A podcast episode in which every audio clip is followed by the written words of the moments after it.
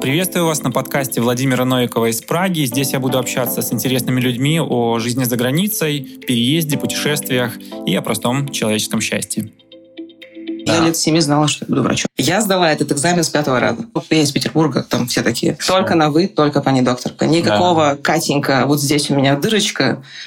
Типа, расстегните пуговичку на халатике и полечите меня. Я разыграла эту карту и сработала. Лечите зубы. Да. Вингардиум лювиоса и пошли. Я просто люблю с наушниками записывать, потому что такое уже вроде как и выключился от внешнего мира. Я пела 10 лет э, фольклорные песни, и мы записывались на телевидении, мы записывались на всяких вокальных каналах. Я знаю, как это работает. Да ладно? Да, мне никогда это не нравилось. Ты пела? Да. 10 лет фольклорные русские народные песни. Если я бы сейчас был таким парнем, который когда ему говорят, что «О, я в КВН играю». Ну, давай, пошути. Я сейчас скажу, Нет, Катя... я не буду точно. Жаль, жаль, жаль, жаль. Но я хочу найти себе здесь преподавателя, который, с которым бы я опять начала петь. Э, вот сейчас вот здесь появится э, ссылочка на один из подкастов Владимира то бишь меня, да. с прекрасной Люсей, которая здесь э, поет. Она закончила две консерватории, сейчас, сейчас заканчивает джазовую консерваторию, то есть она там с музыкой у нее в голове вообще все в порядке, и она преподает. Это было бы очень круто. Это будет очень круто. Я с удовольствием. Все, не зря пришла. Да, не зря пришла. Да, да, хорошо. Уже хорошо. полезные связи. Да. Как ты из певицы стала стоматологом? Простите, пожалуйста, я вот думал, как начать, а ты тут сама мне подкинула такую... Слушай, ну на самом деле это было хобби, потому что... Э, что именно было хобби? Пение. А, окей. я, как и любой ребенок, э, человека, ну, у меня мама, она филолог-русист, и, э, видимо, я была ее главным проектом, поэтому с очень раннего возраста я занималась всем, чем можно было заниматься. Вышиванием, пением, шахматами, английским, э, лепкой из пластилина, лепкой из различных других материалов, пением в том числе, потому что родитель считал, что ребенок должен разносторонне развиваться. Да. И так получилось, что пение утянуло меня вплоть до 11 класса. Я очень долго пела, не зная ни одной ноты, но с хорошим слухом. Но душа моя лежала в области естественных наук, потому что математику я не знаю. Угу. Мама сказала, что учителем я никогда в жизни не буду. Математик, математика. И э, так получилось, что меня направили. Мне очень была интересна биология, и меня грамотно подвинули. Типа, медицина это классно. Да. я лет семи знала, что я буду врачом. Вау. Я поражаюсь людям, которые знают в детстве, ну, могут сказать, что они в детстве знали, кем будут. У меня вообще никогда такого не было. Мне я... кажется, от родителей это зависит. Ну, у меня родители, мама учитель, папа военный. То есть там прям как бы они, наверное, знали, кем я должен, а у меня что-то не пошло не так. То есть я пошел на ИНЯС учиться вместо военной академии. Это был такой как бы серьезный уход в сторону. Папа был разочарован, видимо. Э, ну, мягко говоря, да. Э, дедушка военный, там, папа военный, вот, поэтому... И у меня не, не было, то есть я хочу быть космонавтом, или я хочу быть врачом, или я... Я сейчас ну, ну, и сейчас мы живем, мне кажется, в то время, когда это нормально. То есть, если бы лет 50 назад я в своем возрасте я не знаю, кем я хочу быть. Скорее всего, я поехал куда-нибудь там, где мягкие обои, белые ну, кровати. Тебя просто насильно бы послали бы в армию или еще куда-нибудь. Ну да, да, да. А так, лайфстайл. Нет, фристайл. у меня были такие, типа, мини-бунтарские периоды, потому что, так как я занималась всем на свете, и меня очень сильно увлекала фотография, в одиннадцатом классе за полгода до поступления в медицинский вуз, а чтобы туда поступить, ты готовишься, ну, года четыре. Да. То есть там классы с девятого, у меня были репетиторы по физике, по химии, биологии. по биологии. Это все постоянно повторялось. Репетитор по репетиторам. Репетитор по репетиторам, репетитор по маме. Школа, вот это все, это был дикий напряг. И за полгода до поступления я маме сказала, что я хочу быть фотографом. Это был дичайший скандал просто Ой. дома, невероятнейший скандал. Это был дикий ор просто, это было хлопанье дверьми. Э, в результате мама просто прооравшись ушла, пришел папа, сел рядышком, сказал, доченька, тебе нужна специализация. Фотограф — это не специализация. Типа, давай ты поступишь, а потом делай, что хочешь. И в результате это осталось как хобби, потому что потом я отучилась на фотографа, пока училась в институте. Uh-huh. Фотографировала несколько лет. И мне это нравилось. Я поняла, что Ну, это классно, как хобби, потому что в России сделать специализацию ну, фотографа, фотографическое искусство специализация очень сложно, что все скатываются. У меня было очень много знакомых фотографов, художников, э, композиторов, режиссеров, кинорежиссеров, театральных режиссеров. Ну, я из Петербурга, там все такие. И все скатываются в фотографирование свадеб. Ну, конечно. Типа, там деньги. свадеб, там деньги, да.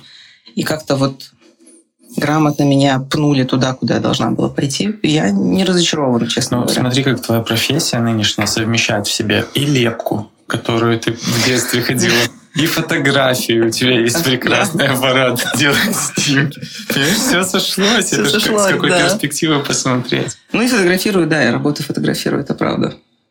Если хорошее получается, мы потом фоткаем на специальную камеру, чтобы это оставалось. Э, снимки? Сним... Нет, не снимки, действительно фотографии. Ага. Фотографии красивых мостов или красивых коронок да. или каких-то работ на всю челюсть. Это фотографируется, это прям целая отдельная подвид искусства. Если ты погуглишь стоматологические фотографии, там прям есть профессионалы, да. стоматологи, фотографы, у которых прям аппаратура, и они преподают, делают курсы, и у них там прям огромная коллекция, там специальная есть, специальное зеркало, чтобы можно было фотографировать изнутри рта. Вот, я хотел спросить, это, это реально делать? Да, это реально делать, да. Я думаю, как они это...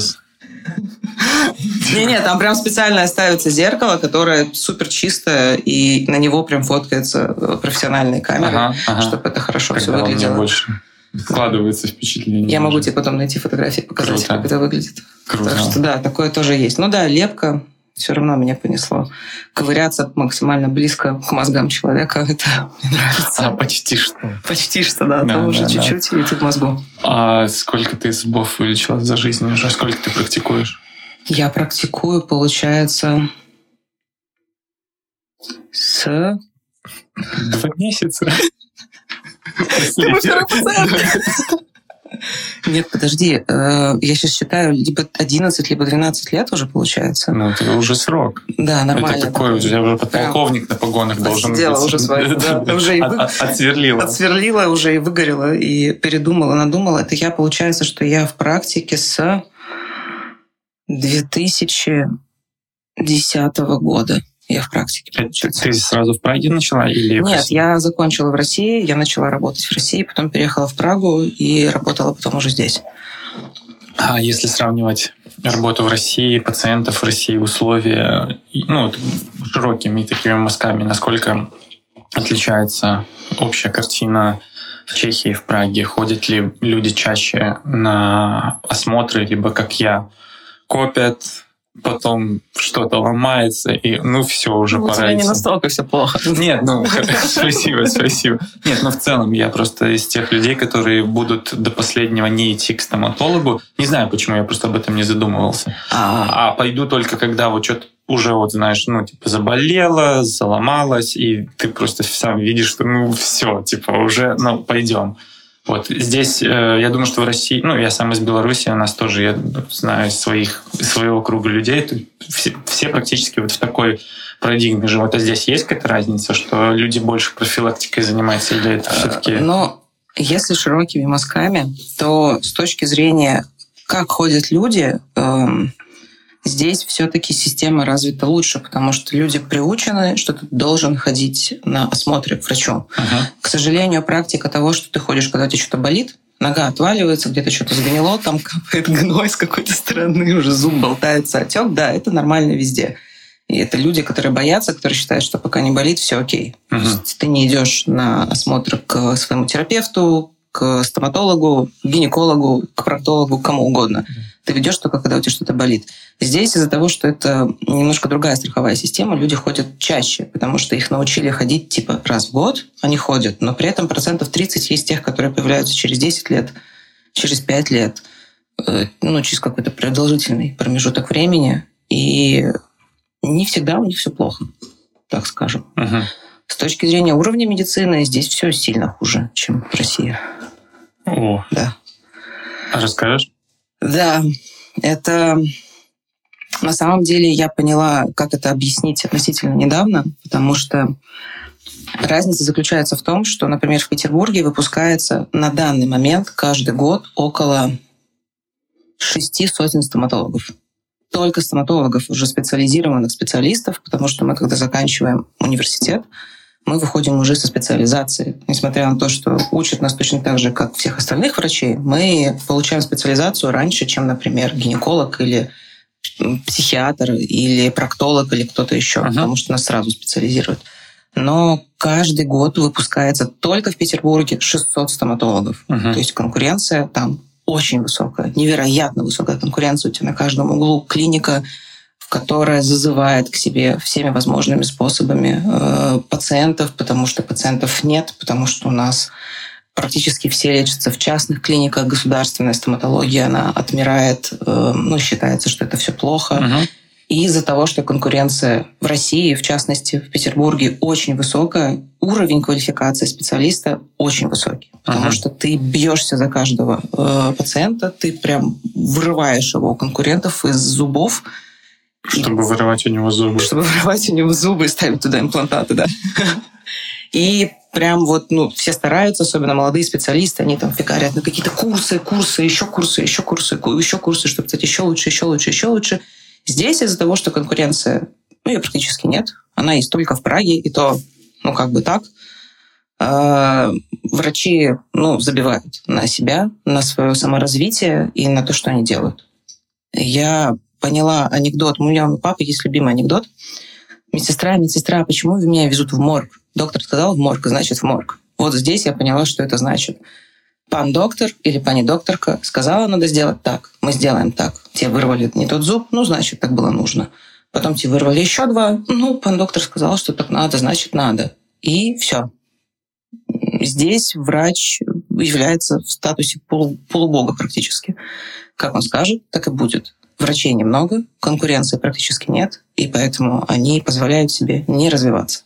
Угу. И эта тема очень, так скажем, для русскоговорящего специалиста она выгодна, потому что ты очень сильно отличаешься по уровню от чешских специалистов, но в целом это очень грустно.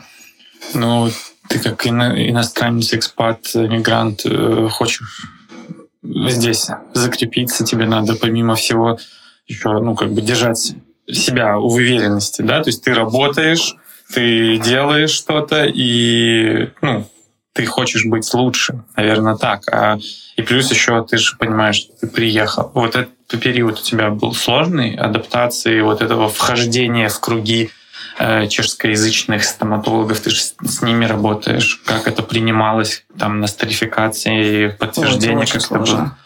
Это очень сложный процесс, это очень дорого, очень Э, Что значит очень, очень дорого? Ну, каждый экзамен стоит попытка, во-первых, подача на... Давай начнем. Давай Сейчас ты закончила в Питере, да. приехала сюда и подтверждала с диплом. диплом. диплом. Вот расскажи, да. как это все стоит. А, для врачей все происходит по всей Европе приблизительно одинаково. Все зависит только... Стоимость немножко меняется от страны к стране. Это общеевропейская система принятия специалистов. Сейчас хотела по-чешски сказать. Да.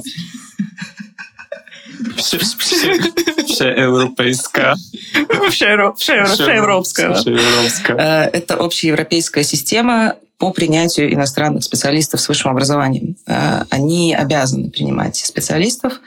Первый твой пункт, когда ты приезжаешь, тебе переводятся, либо ты переводишь свои документы, отправляешь их на нострификацию. Нострификация – это такая большая красивая бумажка с гербами, такая вся приятно выглядящая, которая стоит приблизительно 4000 крон.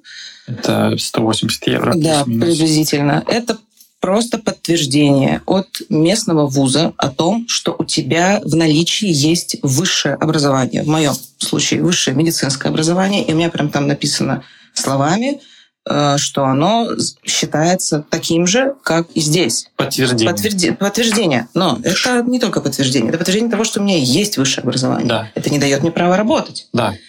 Но э, интересный был факт в том, то, что я в Санкт-Петербурге, закончив пять лет э, медицинской школы плюс еще год интернатуры, являюсь бакалавром по российским здесь. меркам. Нет, а, в России. России. А здесь я являюсь магистром. магистром. Да, То есть да, как бы здесь да. оно считается, котируется выше по часам. Да. Ты получаешь эту бумажку, и ты можешь подтереть ей зад, потому что ты ничего сделать не можешь. Ну да, это просто что Это просто что-то есть. А да, дальше да. начинается самый ад, потому что ты должен проходить э, процесс подтверждения твоего диплома.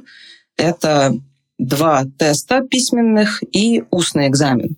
Э, тесты сначала, когда я приехала, а я здесь уже очень давно, когда я только приехала, они еще когда-то сдавались на русском и на английском, и на чешском. Сейчас они сдаются только, только на чешском, на чешском, с очень некорректным переводом. Это все очень сложно. Тесты, они не то что сложные, у них нет системы подготовки к тестам нет ни материала, нет ни примеров. Это все э, находится в интернете от людей, которые уже это проходили. Рандомная, короче, какая-то штука. Нет, да? она не рандомная. Они типа это называют, что у нас наши студенты точно такие же тесты сдают, но при этом ни у кого нет базы. Базы нет. Угу. Тебе дают список вот такой вот из книжек, типа прочитай их все и иди сдавай тесты. А, окей. Сдается тест по легислативе, это право. Угу медицинское и по стоматологии надо набрать определенное количество процентов. Э, и это очень странная система, потому что ты не знаешь, во-первых, что ты ответил правильно, что неправильно. На один тест тебе дается два часа, и там, по-моему, 160 вопросов. Это только тест. 160 вопросов. Это фигня. А по легислативе их типа 50. И тебе дается, по-моему, час. И тебе нужно набрать... По минуте на вопрос. Да, по минуте на вопрос ты отвечаешь. О, Просто сидишь и отвечаешь. Не всегда ты понимаешь, что от тебя хотят э, по современным правилам. А Может... это, прости, это открытый тест? Ты выбираешь там? Выбираешь, угу. да. Но ты не знаешь, сколько там правильных вариантов ответов. Да. Их может быть два, их может быть три, их может быть четыре. Иногда пункт э, «все ответы правильные» неправильный. Да. Тест очень некорректный, тест очень... Э, он несложный, он очень ладно, материться, наверное, не стоит. Да, я понимаю, о чем ты говоришь. Мне, наверное, кажется, у нас, когда я заканчивал школу, у нас ввели, как в России, Болонская ЕГЭ. система, ну да. Э, у нас централизованный центр ЦТ назывался. Угу. И там то же самое, как бы люди, которые, как я, с вниманием, вот, внимание выходит из чата, когда садишься делать тест. То есть там 3 плюс 4, у меня 8, нормально. То есть я напишу 8, хотя я понимаю, что 3 плюс 4 9, конечно. Вот, и там тоже то, ну, тесты эти построены супер на то, чтобы ты просто их внимательно читал, вот это вот задание, и нисколько, мне кажется, ну, может, это что-то и проверяет, может, я просто не разбираюсь. Но как мне казалось, что это больше проверяет, насколько ты внимательно можешь читать задание и находить ответы. Вот там так было. В этом... Мне кажется, смысл в том, чтобы твой э, вуз получил определенную процентность сдачи и не сдачи. Я понимаю. Не объективные. Да, да, да. Так я, я и говорю, что как будто бы меня не знания проверяли, а проверяли, насколько я внимательно могу прочитать этот тест и выбрать э, типа, какой-то ответ. Вот. Ну, э, об этом можно очень долго говорить, потому что это супер выстраданная мной тема, и есть целые э, телеграм-каналы уже, когда-то это была группа ВКонтакте, когда люди объединялись, э, спрашивали друг у друга ответы, и это считается нелегальным, это официально запрещено, и очень институт постградуального взделания, э, постдипломного образования, uh-huh. он очень сильно ругается и типа вот вы нарушаете закон, вы делитесь информацией, которой нельзя делиться. Да, ты что? Да, официально это нельзя, типа базы нет, что вы делаете? Прям кого-то даже выгоняли с экзамена за то, что мы знаем, что вы делитесь, что вы делитесь а что делать-то? Ну, ну, типа, да, ну да. нет, ну как, как? Ты прочитаешь 50 учебников, и ты все равно не знаешь, что делать с этой инфой. Слушай, это прикол в том, что в Чехии, ну, как я знаю, с врачами не так, чтобы все прям супер хорошо. И вот этот пробел, получается, не хватает врачей, люди хотят быть врачами, mm-hmm. и посередине стоят вот эти бюрократы, которые говорят, ну, ну вот не делитесь информацией. Это вы... даже не бюрократы, это... Э Тут идет война между Министерством здравоохранения и Коморой. Комора – это, наверное, по-русски правильно будет сказать профсоюз. Профсоюз есть э, стоматологическая комора, то есть стоматологический профсоюз врачей, и э, лекарская комора, типа врачи общей практики. И э, у них есть президент. Э, президентом на данный момент стоматологической коморы до сих пор является пан доктор э, Шмуцлер, который ну, мне кажется, у него биполярное расстройство, честно говоря, по-хорошему. Это чувак, у которого самая дорогая частная клиника в Праге. Она называется Асклепион. Я думаю, кто-то о ней услышал которую проспонсировали русские спонсоры. И это чувак, который топит за то, что не надо брать иностранных специалистов. И русскоговорящие специалисты все ублюдки, они ничего не знают. Угу. Они у них он низкая... Открыто, да, открыто. открыто. Прям вот он топит за то, что если мы будем принимать иностранцев, вы теряете рабочие места, он говорит своим врачам он топит за то, что типа давайте давить на страховые, типа давайте, чтобы они там давали нам больше денег, чувак, который получает бабки с частных клиник. Ага. И это просто пару лет назад, мне кажется, три года назад был невероятнейший скандал, когда по всем радио, телеканалам обливали грязью русскоговорящих врачей, э, что вообще они работают хреново, они делают ошибки, они ничего не умеют, зачем мы вообще их принимаем, это вообще кошмар. И дошло до того, что глав врачей каких-то клиник вступались за своих иностранных врачей и говорили, вы несете бред. О, У нас... То есть вот это круто, что есть такие люди. Они прям вступались, потому что врачи не могли сдать экзамены, не могли подтвердиться. Какая-нибудь областная больница где-нибудь под Злином, где там, блин, я не знаю, огромное количество людей и нет врачей. Они потеряли э, анестезиолога, потому что он не сдал экзамен с четвертого или с пятого раза. И с ним ездил главврач клиники на экзамен и такой почему? Типа, что такое? Ну, он же хороший специалист, почему он не может сдать? И вот эта война, она прям была реально почти война несколько лет назад. Офигеть. Это был вообще невероятнейший скандал. Э, Министерство здравоохранения, вернусь к этому, оно топит за то, что нужны специалисты. Ну, для государства это выгодно. Они тебе приносят бабки, ты не платишь за своих, э, ну, за, за нового специалиста свои деньги с да. казны. Он тебе приезжает готовый, он платит за экзамен, экзамен, а вот тесты, а потом еще устный экзамен. Uh-huh. И ты сдаешь тесты, а потом ты сдаешь устный экзамен. Каждый тест, каждый тест стоит от полутора до четырех тысяч крон. Угу. Попытка к тесту, их два. То есть ты отдашь в первый круг приблизительно переведи в евро, я плохо ну, считаю. Ну, полторы, ну, восемь тысяч, если это 8 тысяч крон, типа ты отдашь 300 евро, ты отдашь за тесты, а за устный экзамен ты отдашь от 300 до 800 евро за попытку это то, что ты даешь, чтобы прийти на экзамен. И ты можешь его не сдать вообще без проблем. Это недорого. В Голландии, например, одна попытка стоит полторы тысячи евро. Ну, в Голландии, ну, да, да. мы как бы на весы поставим. И ты представляешь, сколько людей сдают. Сдают сотни. Э, два раза в год, а два раза в год сдаются эти экзамены. Приносит это в казну невероятнейшее количество денег. А, и это очень отвратительная система, которая просто, ну, это унизительно достаточно на самом деле, потому что ты не сдаешь экзамен не потому, что ты плохой специалист, а потому что ты не понимаешь, что от тебя хотят.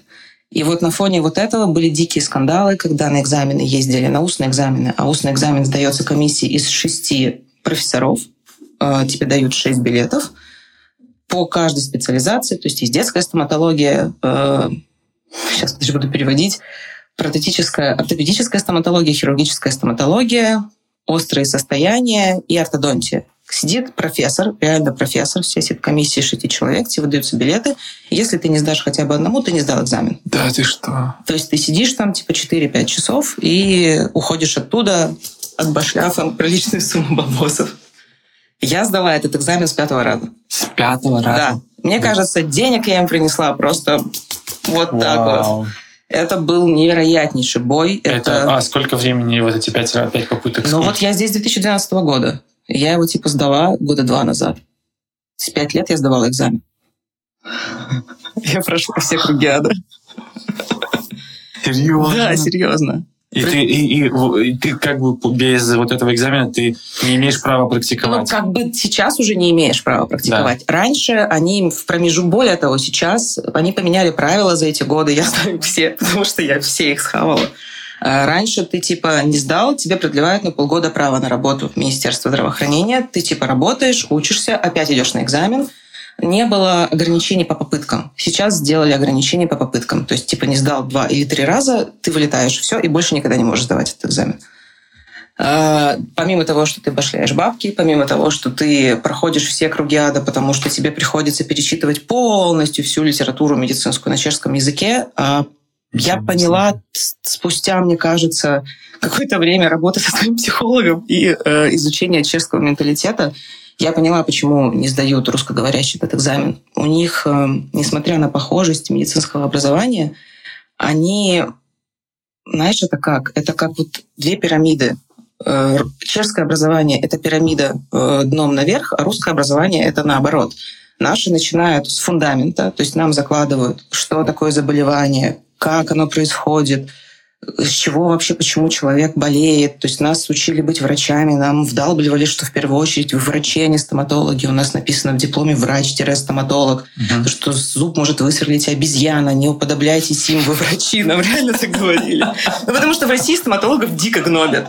Я сейчас общаюсь со своими коллегами, и они прям такие а как ты, типа, здесь меняешь квалификацию, а мы стоматологи, я бы, чуваки, ну вы же врачи, они такие, «М-м-м». ну реально гнобят, нас гнобили. Подожди, профессор- это значит, что если ты врач-стоматолог, ты условно можешь стать врачом-гинекологом? Да, ну, квалификацию дальше отучиться, да, это же высшее медицинское образование, разницы нет Ага. никакой. У меня те же самые часы зачтены. Я как бы, ну, доучусь еще два года и могу работать по другой специализации. Это медицинское образование. Ты пойдешь, куда ты захочешь.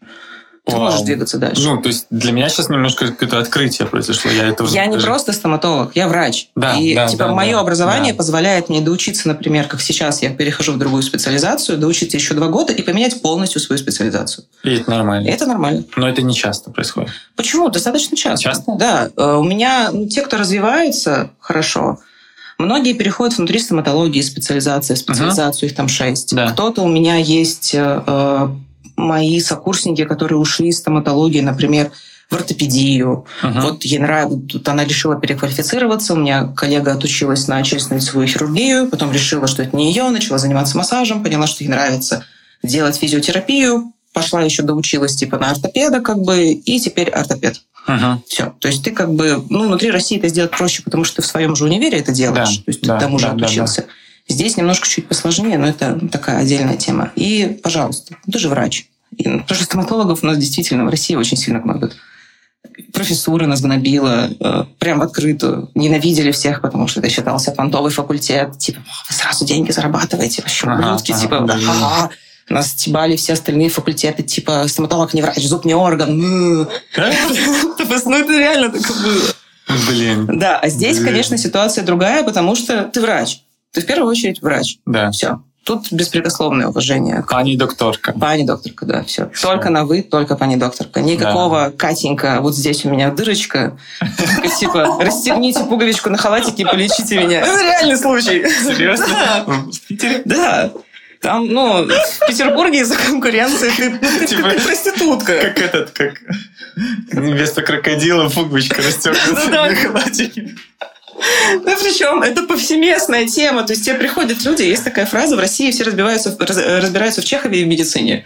Вот все. И как бы ты никто. Ты реально как... э, ну, как бы- Обезьяна, которая сверлит э, Да, да, да, да. Будьте красивы, улыбайтесь, делайте то, что я вам говорю. То есть специалист максимально принижается. Здесь все, только по докторка, только на вы, не дай бог вообще. Слушай, я не знаю, это, наверное, у человека должно быть вообще отсутствие полного страха, потому что прийти к стоматологу, неважно где, в России или и сказать, типа, Катенька, ну-ка, полечи мне зуб. Я бы просто, если бы я сказал, я бы, наверное, ну, попросил тройную дозу какого-то обезболивающего, потому что, ну, ты же там будешь как я, ты же приходишь такой лапонька, самый милый человек, потому что не сделайте мне больно. да, да, да, я, про- я все сделаю, да. Хочешь я расстегнуть пуговичку, да, типа. Ну, только вот... Ну, блин, бесстрашные люди. Но это отдельная, на самом деле, тема, почему э, в том числе я уехала сюда. Но если возвращаться к системе, Да. да, система отвратительное подтверждение, система очень сложная, система э, очень неблагодарная, потому что я прошу прощения, но это дрочево. У меня нет другого слова. Это не назвать по-другому. Нет, нет, нет. Что ты имеешь в виду? Я к тому, что ты тратишь, когда ты готовишься к экзамену, А, ты вот это тратишь вот. вот это все, да, Мгм. весь процесс, потому что э, это зазубривание того, чего ты знаешь, на другом языке, в другом порядке. Все. А что они хотят за этим? Ну, то есть, какая основная цель? То есть, ну, хотя бы даже номинальная, вот что они говорят. Этот тест нужен, чтобы... Да ладно, тестом еще, это устный экзамен. Ну, устный экзамен. как, ну типа э, Чехия, как и любая небольшая страна европейская, очень гордятся типа своим. Мгм. И у них, более того, у них есть, знаешь, что такое титул в Чехии? Да, Это да. приставка к Да, да, да. твоей специализации. Все иностранные врачи не имеют права брать чешский титул. Это могут делать только те врачи, которые отучились здесь. То есть у них вот это МУДР, Мгм. медицина University доктора, я не имею права представить это к своей фамилии, несмотря вот на весь этот ад, который я прошла, потому что я иностранный врач. Да. Поэтому я просто, ну, типа, практически зубный лекарь, и все.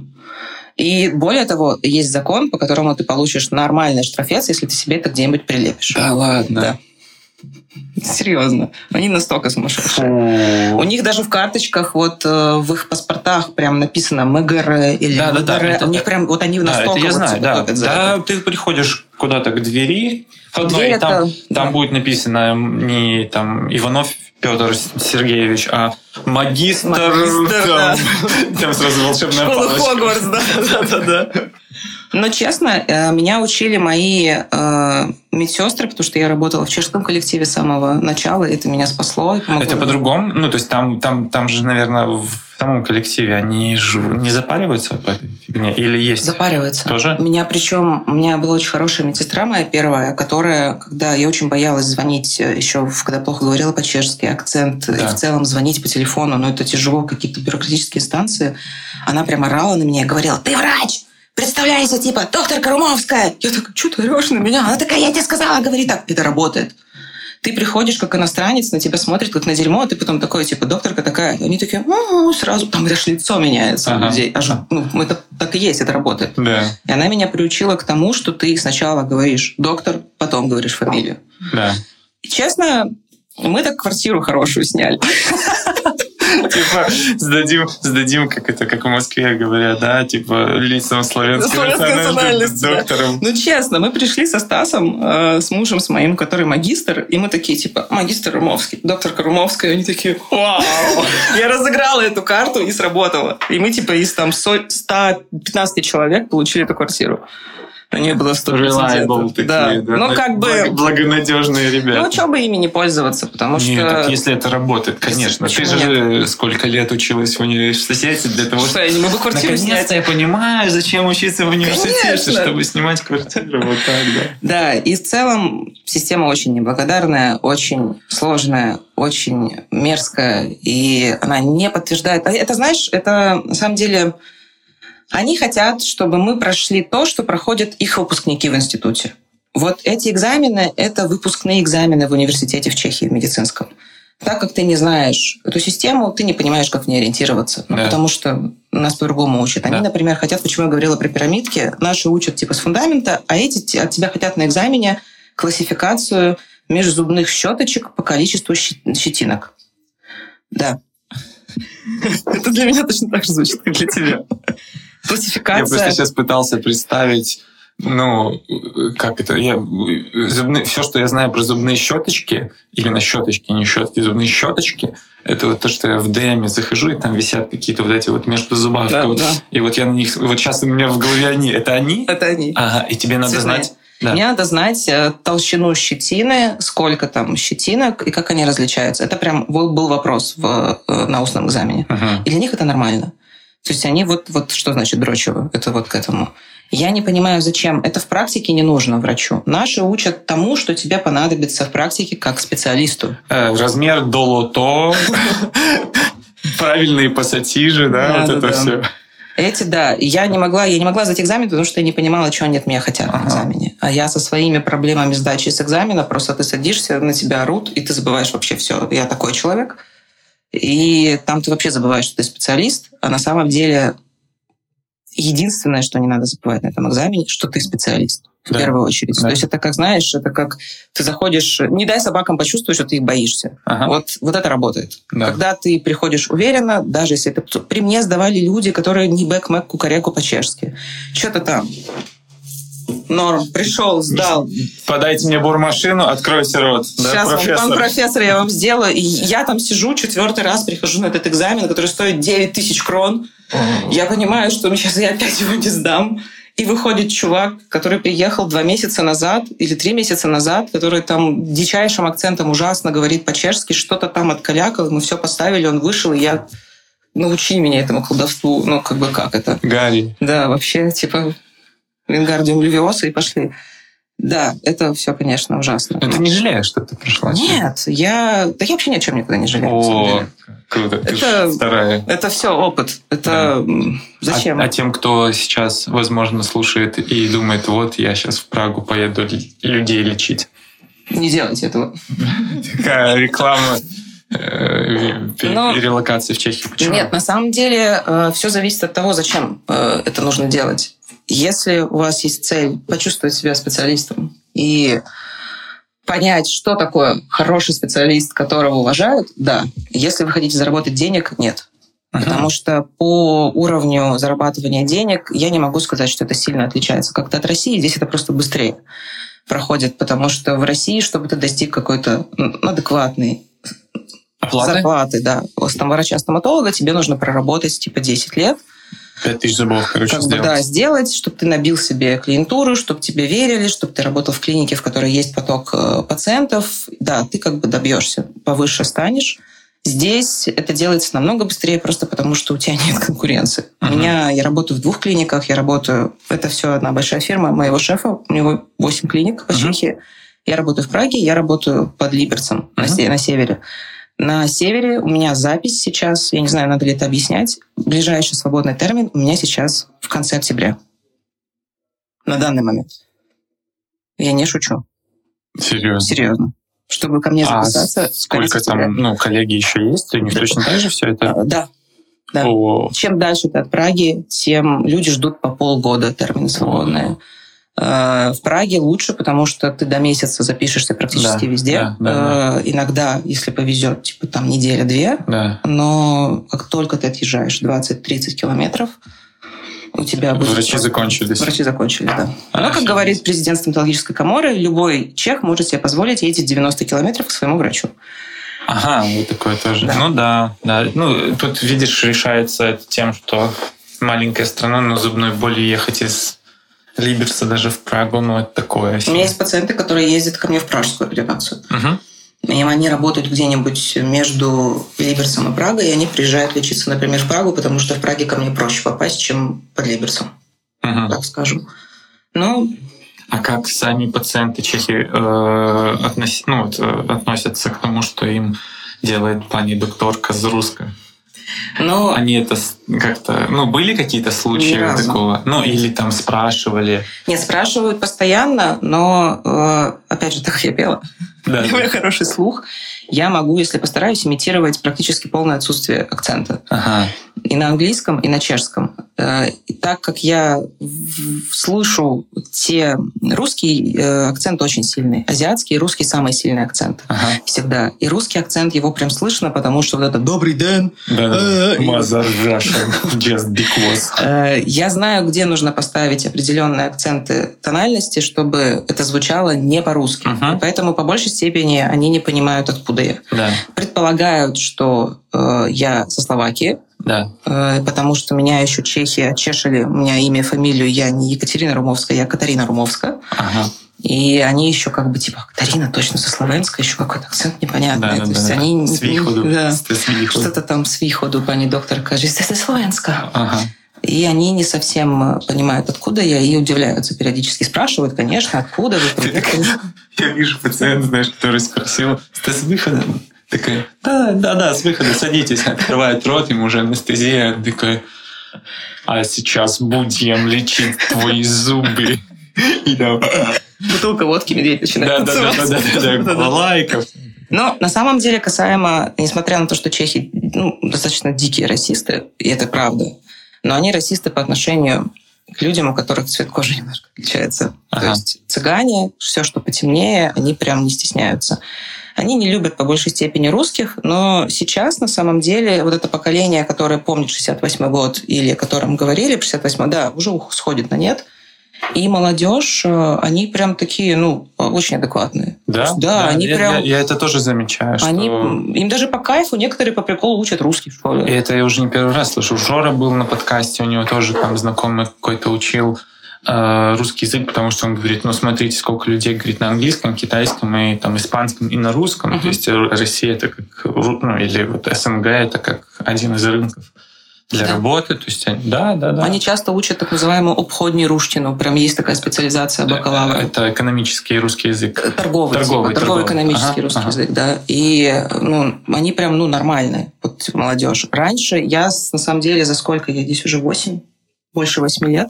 Один раз я столкнулась с намеком на какой-то расизм, когда мы в самом начале еще, когда мы только приехали учить чешский, пытались снять первую квартиру, и мы говорили по-английски, мы снимали ее, я тогда познакомилась с таким понятием, как кооперативный дом. Угу.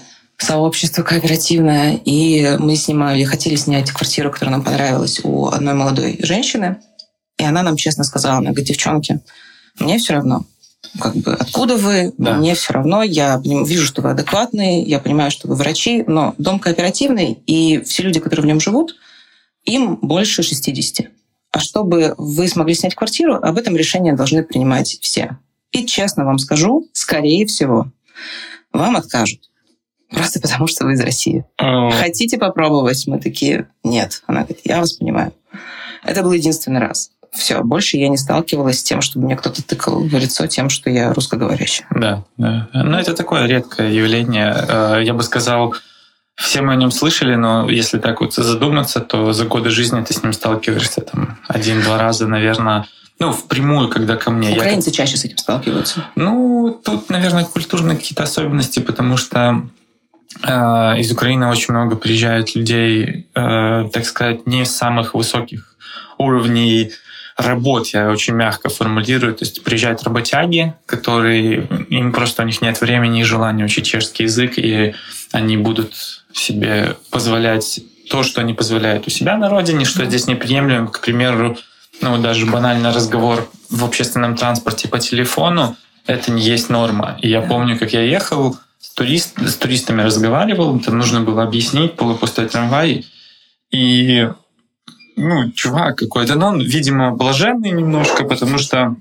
он меня пилил взглядом так, что я почувствовал спиной, что на меня кто-то смотрит. Я обернулся, «Ну», и, короче, на, на следующей остановке выходит, и мне Mm. Типа, ну, я улыбнулся, помахал рукой. Ну, типа, там что-то звучало с русским, с языком, что-то ну, вот это. Но я понимаю, потому что ну, может быть, у него что-то случилось, или он... Это ну, чешские реднеки скорее такие, знаешь. Ну, может быть, может быть. Я как бы, окей, ну, живи дальше с этим, я поехал. Вот. А то, что, вот, например, когда в теле, по телефону вообще разговаривают, я это заметил, что меня это бесит уже. То есть я уже в этом, как бы в тихом трамвае условном или в тихом метро поездил, и когда кто-то заходит начинает что-то... Я себя веду вот как этот дед, знаешь, мне вот что ты вот, ну, а если особенно наушников нет, знаешь, чтобы спрятаться, да, да. Я сижу, кручусь, такой, что ты вот, я не делаю замечания пока что, ну, еще не такой старый. Да, да, да, вот это, вот, вот это. Ну, обернуться и грозно посмотреть. Да, да, ну, как в этот Гришковец как-то рассказывал, когда он приходит в этот в театр, попил минералочки, весь день работал, голодный, не успел пообедать, забежал в театр, выпил минералочки, сел, и все начинается, и тут в желудке вот это переливание начинается, и на него поворачиваются, типа, смотрит, ну, типа, что, а как я, а что я сделал? Ну, а ну что, я же Прекратите. Да, да, да, да, да, да, да. Да, есть такие. Ну, у меня два коллеги с Украины есть, э, э, я правильно просклонялась сейчас? Да, да нормально, нормально. Э, врачи здесь, и один более расслабленный чувак, потому что он, ну, потому что он расслабленный больше, а второй прям такой, на с какого-то времени он был очень сильно на загоне. Он из, он из небольшого города, э, и он прям был таким практически националистом, украинцем. И его очень сильно заводило то, что когда узнают, что он украинец, первое, что его спрашивали, беззлобно, типа, о, ты на стройку, наверное, приехал. И он типа, я врач! Что это такое? все такие, типа, чувак, окей, как мы привыкли, то, что украинцы в основном здесь на стройку приезжают. Ну, ну круто, что ты врач, типа, ну, типа классно, вверх. но он прям очень это переживал. И были моменты, когда я его помог, он все время с такой злой Харри ходит, как бы, то есть он такой очень напряженный был uh-huh. украинец. И, ну, и несмотря на то, что он хороший специалист, его пациенты тоже, типа, пан доктор, как бы, вы что? Его как-то пару раз были моменты, куда-то нас всех не пускали, то ли в бар, то ли в клуб, из-за того, что у него была злая Харри. Типа фейс-контроль не Да, не пустил. Но, а он такой, потому что я украинец, и начинает орать. И мы такие стоим на него, смотрим, типа, чувак, да расслабься ты. Ну, да. нет, меня не пустили, потому что я украинец. Там, это, это. Мы такие, ладно, окей, хорошо.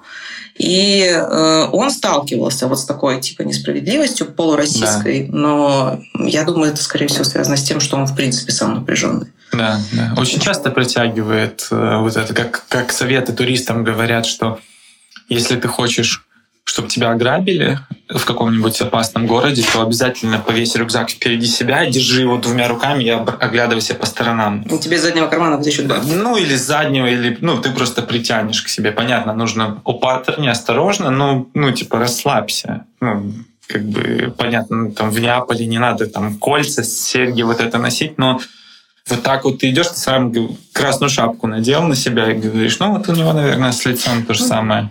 Ну, и это на самом деле с расизмом можно, в принципе, закончить. Да, да, да. Мне прикольно, э, мы сейчас перед э, записью вспоминал фильм «Минари», и там был очень крутой момент.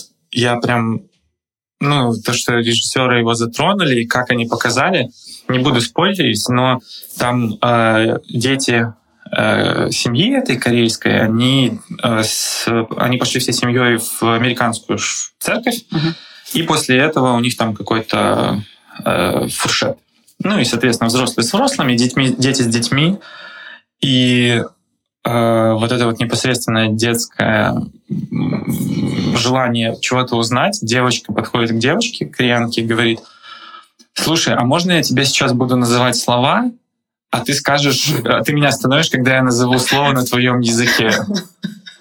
И она начинает, знаешь, там, хонь сёнь, чан, чун чун, чанга чанга, пумба бумба, вот это вот, да? Ну, и, прикольно. и, и это слушает ее без какого-то, вот у них нету вот этого, у детей вот этого, знаешь, типа, «А, что ты меня хочешь обидеть, да? И она слушает, слушает, слушает, слушает, слушает, там прям долго, и потом, сян. А ты о, стой, типа, вся это там тетя, например, да? И такая, о, круто. И никакой злости. То есть а во взрослом контексте, представь, подходит чувак, Эй, ты, давай, давай. Шишка, мормышка. Да, да, да, да, да, да. И ты такой, он напрягся, что, как? Да. И вот это вот, вот в этом фильме круто показано. Я очень люблю детскую непосредственность, потому что я проработала на самом деле большую часть своей практики детским врачом-стоматологом. Я еще обладаю э, специализацией в детской клинической психологии. Угу. Я работала прям моя Самая узкая специализация – это детский врач-стоматолог. Я занималась именно подготовкой детей к лечению, чтобы они не боялись врачей, чтобы у них не было травм каких-то прям вот. А взрослые к тебе не приходили туда же, в эту группу? Ну, не группа, это прям на кресле производится. Ну да, да, да. И детей я за это обожаю, потому что у них, они не знают, что такое толерантность, э, они абсолютно непосредственные, потому что у них нет опыта, это очень круто. Они тебе могут реально, тебе дети скажут правду. Да. Мой любимый случай вот из расизма, такой небольшой автопчик, э, я смотрела блог, видеоблог э, американского чернокожего преподавателя английского, который преподает в Японии помимо того, что он супер высокий, типа, и большой, он показывал вопросы, которые ему задают дети. И он говорит, первый раз, когда я вошел в класс, они такие, oh, our teacher is brown. Teacher, why are you brown? Oh, you are brown. И он такой, чё, Типа, дети, вы что? Они реально, ну, ой, у нас учитель коричневый, типа, да, да, классно. Да, да. И он говорит, что, типа, ну, норма, не без злости, просто подходили, да. так, а можно тебя потрогать? Да, типа, да, да. Мне стирается, а ты что, коричневый? И он такой, как бы, сделай такое в Штатах. Так то же самое было у меня у друзей, когда они первый раз полетели в Сингапур. У них все, они все были 2 плюс. Ну, почти там метр девяносто, почти под 2 метра. Uh-huh. Да, и они пришли в какой-то amusement парк, и там ну, типа, вроде как птицы должны привлекать внимание, что там летают. И такое, нет, ребята просто стояли, знаешь, и к ним подходят маленькие сингапурцы, там филиппинцы, кто там они, э, индо, индонезийцы, да. Индонезийцы, да. А, и такие, can we take a picture with you? Ну, то есть для них это тот же Браун, только, только, тот, высокий, только, да. только высокий. Ну, это такое. Ну, на самом деле, касаемо чехов, я э, я не знала этого буквально до последнего. Вот я это узнала, мне кажется, года полтора назад о том, что они очень жестокие расисты по отношению к цыганам uh-huh. и ко всем, у кого кожа типа на пару тонов темнее. К чернокожим не настолько сильно, но цыган они не просто ненавидят. Понятно, что цыган все ненавидят. Все, закрыли подкаст. Закрыли подкаст, да. YouTube такой. Мы уже наговорили Можно, на, да. на ну, три тут можно блокировки. вспомнить Snatch просто. Да, и, да, да, да, все да, понятно. да. Но дело не в этом. Все-таки стереотипы стереотипами. Я сейчас на выдохе поймал. Э, Я помню, когда что-то Земан сказал про цыган. Очень такое, типа, что они все раздолбаи. И потом началась в социальных сетях интересная такой, ну, Полемика. челлендж, иници- инициатива, когда ребята, выходцы вот из это комьюнити, назовем это так, которые учатся, работают, они с рабочих мест или с учебных мест начали выкладывать селфи с, там, с каким-то хэштегом, что мы не такие, да, что вот, ну, что мы там не коней не воруем все, да, то есть мы тоже есть люди, которые тоже хотят что-то делать, и там железнодорожники, врачи, там какие-то студенты, и то, то, то я полазил, так посмотрел, думаю, вот это, ну, вот крутой ответ. То есть, когда понимаешь, что, да, вот складывается такое о твоей группе впечатление, ты не хочешь быть таким, да, надо ну, говорить об этом. Это, это было... люблю молодое поколение. Они да, да, да, да, это круто. Ну и крутая штука, потому что есть соцсети. Если бы раньше, ну если бы сейчас не было соцсетей, никто, ну куда ты в рынду будешь кричать? Я, я железнодорожник. Ну я сталкивалась как и с такими хорошими э, ситуациями. У меня есть э, пациенты хорошие, цыганские, ну нельзя говорить цыгане, это ромы, как да, да. по-чешски. Э, именно романские семьи, хорошие семьи, воспитанные дети, они работают все как бы семьи, там все хорошо, действительно ходят на осмотры. Но при этом я лично сталкивалась действительно вот с этой социальной прослойкой, которую все ненавидят. Uh-huh. Ко мне на прием приходит молодой пацан, которому 19 лет. Он весь разодет в супердорогое шматье, в золоте, просто вот такая цепь у него висит. Ну, реально, как бы прям дорого чувак одет. Дорого-богато, но как бы Дорого. Дорого. Ну, дорого. И э, ему, ну да, 19 лет, и у меня медсестра ему выписывает чек на временную пломбу крон на 200. Он такой, а у меня вот бумажка социалки, я не буду платить. Я вижу свою медсестру, которая уже у нее уже желваки пошли, типа, да. знаешь, она такая, хорошо. Типа берет, делает копию этой бумажки, действительно, им дают социалки, то, что они нигде ни, ни за что не платят, даже чуть-чуть. Им, да. наоборот, деньги дают. А, и она начинает его записывать, такая, вот можете ли вы прийти на этот термин. Он такой, ой, на этот не могу, я в Швейцарию улетаю. И я вижу, что у нее уже тик пошел просто по лицу. Я смотрю да, на это, да. он ни разу не появился потом больше на, не, не на один термин. Ну хорошо поставила пломбу, значит. Нет, нет, они не ходят. Вот есть прям вот такие классические социальные семьи, которые придут все вместе, их придет пять человек, они устроят скандал в чекарне в ожидательной да. комнате. Они будут орать, возьмите нас сразу. Их не устраивают термины, потому что типа сейчас сразу все делайте, да мы имеем право, вот у нас бумажки, будет погром, будет ор, им что-то сделают, им дадут термины, которые и так даются на несколько месяцев вперед, люди ждут, а они не приходят. Да. Через э, год они опять появляются по острой боли, опять устраивают скандал, опять как бы рвутся, и с такими людьми я тоже сталкивалась.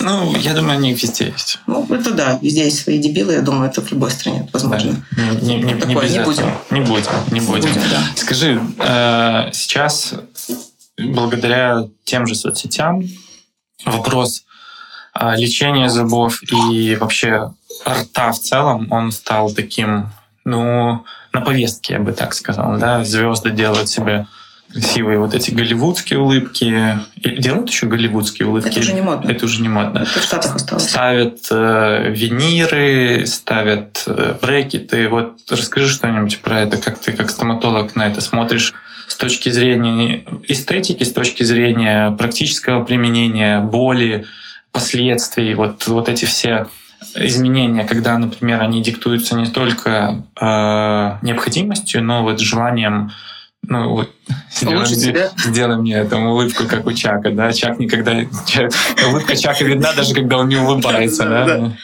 Э, на самом деле это очень сложный вопрос, потому что хороший специалист э, должен делать... Делать надо так, как надо, так, как не надо, делать не надо. Хороший специалист должен пациента мотивировать грамотно. Ты не должен позволять пациенту делать то, что он хочет. Ты должен ему объяснить, почему это плохо, почему это хорошо. За большие деньги можно делать все, что угодно. Тебе сделают э, всю челюсть, э, идеально ровные зубы, и на самом деле здесь я с этим практически не сталкиваюсь. Не потому что это здесь не делают, потому что людям даже не рассказывается, что есть возможность, у них кривые зубы 30 лет, э, плохо стоят пломбы, им банально предлагаешь, хотите выровнять, ну, это недорого, это можно сделать. Не, что можно? Я говорю, ну, конечно. Они такие, да, да, да. И они там счастливые ходят, что вот наконец-то там до 30 лет ходил с кривыми зубами. Ну, не просто с какой-то недочетом, а реально прям повернутые uh-huh, зубы uh-huh. тебе это делают. В России это другое, потому что в России прям давят. То есть мы хотим идеально белые зубы. Вот девочки посмотрели на голливудских актеров, сейчас да. уходит, посмотрели на русский шоу-биз, у которых реально подушечки орбит у всех во рту. Да, да, да. да. И это ужасно. Мы хотим вот так. Почему это, это ужасно? Но ты смотришь человеку, это профессиональная деформация. Когда я вижу человека, я смотрю ему в рот. Uh-huh. Я не могу с ним ничего сделать. Я просто смотрела. Все видела. Все видела. И, э, ну, потому что... То есть я, я, сейчас голый сижу перед тобой, да? Зубы сидят ну, просто. Чисто рот такой, тут это... Мозг, здесь глаза и зубы. Спасибо за мозг. Это более важно, да. Э, и это, ну, это дисбаланс. Потому что это, во-первых, помимо того, что это видно, это изменение твоей внешности, а зубы, помимо того, что они несут эстетическую функцию, они несут очень важную физиологическую функцию. Более того, по современным исследованиям нашли связь между ранней потерей зубов и Альцгеймером. Что угу. достаточно логично. Ты рассказывала, что, да, да, да. Они напрямую у тебя соединены. А как это? Расскажи немножко про это вот и в двух словах. Как ты мне тогда? Я просто мне очень понравилась эта э, история. Американская группа ученых, так как в Америке очень высокий процент заболевания Альцгеймером, и они не знают, что с этим делать, это не лечится, это очень заболевание, которое очень быстро прогрессирует. В чем проявляется? Ты теряешь память, грубо говоря. Что такое Альцгеймер? Ты перестаешь очень быстро, у тебя начинается разрушение мозговых клеток, и ты теряешь связь с реальностью, просто угу. полностью. Ты не узнаешь ни родственников, ни окружающих, у тебя просто отрубаются Это нейронные сети по-разному. Сейчас оно помолодело, есть случаи, когда уже после 50 начинается. Обычно это а заболевание людей... Оно еще генетически передается непонятно да, как, да. поэтому может быть и рано. Э, как правило, это заболевание очень пожилых людей. То есть 80 плюс, да, когда они уже не узнают своих родственников, это достаточно страшно, потому что оно очень быстро прогрессирует. Помимо того, что, в принципе, пожилые люди теряют память, они вообще отключаются от реальности. В Штатах это очень острая проблема. И у них были проведены исследования группы ученых, которых частно проспонсировали, вскрыли черепа людям умерших, у которых был Альцгеймер. И у всех трупов нашли в мозгу клетки, точнее бактерии, которые разрушают пародонт. Пародонт — это Э, связка десны, которая держит зуб. То есть они нашли бактерии, которые находятся во рту, в мозгу, что говорит о том, что есть прямая связь между ранней потерей зубов и потерей памяти. Что достаточно логично, потому что если посмотреть на картинку, можно ее куда-нибудь прилепить, к тебе найду, у тебя зубы напрямую соединены с мозгом. Почему зубная боль такая острая? Почему она ужасная, и иногда ты спать не можешь? Потому что у тебя сигнал поступает моментально в мозг. Uh-huh. Поэтому логично, что когда зуб э, делается мертвым или вырывается, ты разрушаешь нейронные сети, которые должны потом зажить. И предположительно, чем больше у тебя потеряно зубов к старости, тем хуже будет у тебя память. Это вот самые новые исследования, которые были. Э, надеюсь, это не только меня замотивирует. Да, потому что, профилактика, да. Ну, наверное, вот эта вот штука, это вот прям супер страшное. То есть одно дело типа ткань, есть там дырочка. Вырвать, что поставить. Да, да, да. А когда тебе говорят, что ну, давай-ка пойди полечи зубки, а то будешь... Ну это еще, понимаешь... Ну будешь как у дедушка. Да-да-да. Но это еще очень... Это все равно исследование. Понятно, понятно. Их очень мало, это еще не доказали, но найдена связь. А в медицине очень важно найти хотя бы какую-то связь. Да, а потом копать уже. А потом копать, потому что последние Нобелевки, которые были выданы за медицину, они были получены... Ну, реально, чуваки случайно наткнулись на то, как лечить рак случайно разные исследования просто сошлись. Один искал одно, другие искали другое. Оп, получилось. Угу. И это большое везение в медицине. Это всегда очень важно, когда находится хотя бы что-то, что мы можем лучше узнать о теле человека. Угу. Особенно о том, что в мозгу у человека происходит. Ну да, да, да. Это что надо пойти, найти, покопаться. О! Блин, ну, понятно. Конечно. Да, я еще люблю показывать удаленные зубы. Я жене твоей пыталась отдать его с собой. Да, она говорила. Она говорит, сначала испугалась, потом такая, Блин, надо было взять. Ну, он классненький был такой, ну ладно. Да, да, да. Блин, этот вот медицинский юмор, мне кажется, это одно, одно из таких мало стендаперов врачей в юморе. Я бы хотела, чтобы вот этот вот, э, знаешь, как Саркастичный. Саркастичный, ирония, вот это вот прям, знаешь, такая хлесткая, когда э, вот, про мозг, про зуб, там, пошутить, потому что мы, у нас же как-то это все, не то, что я не знаю, но... Соглаживается? Ну, да, что там... Где, ну, где-то оно там, где-то мозг есть, а вы же, ну, типа, увидели, в руках держали. Да. То есть вы можете про это очень... Ну, очень... Прикольно. Ну, наверное. Ну, честно, нас этому учат, ну, меня, по крайней мере, в моем университете, я обожаю свой универ, на самом деле, то, что он мне дал, нас прям учили тому, что вы врачи, И... И стебите этих дураков. Ну, не так.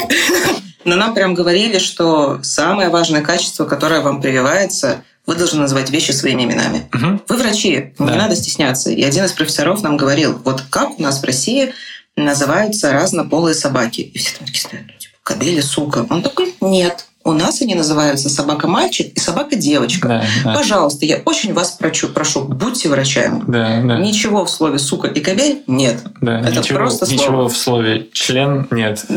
Да. Только член. да. Только член. Многочлен. Видишь, как слот, как этот... э, где-то была шутка недавно как раз про... Кто-то мне рассказал. Не вспомню, не вспомню. Ладно, давай вернемся. А, мы начали про... Венеры? Альцгеймера? Венер. А, да, да, да, да, да. А, Так вот, да. Ты хочешь знать, насколько это нужно Ну, делать? Почему это сейчас вообще вот А это такое? не сейчас, это было всегда, на Да? самом деле. Да.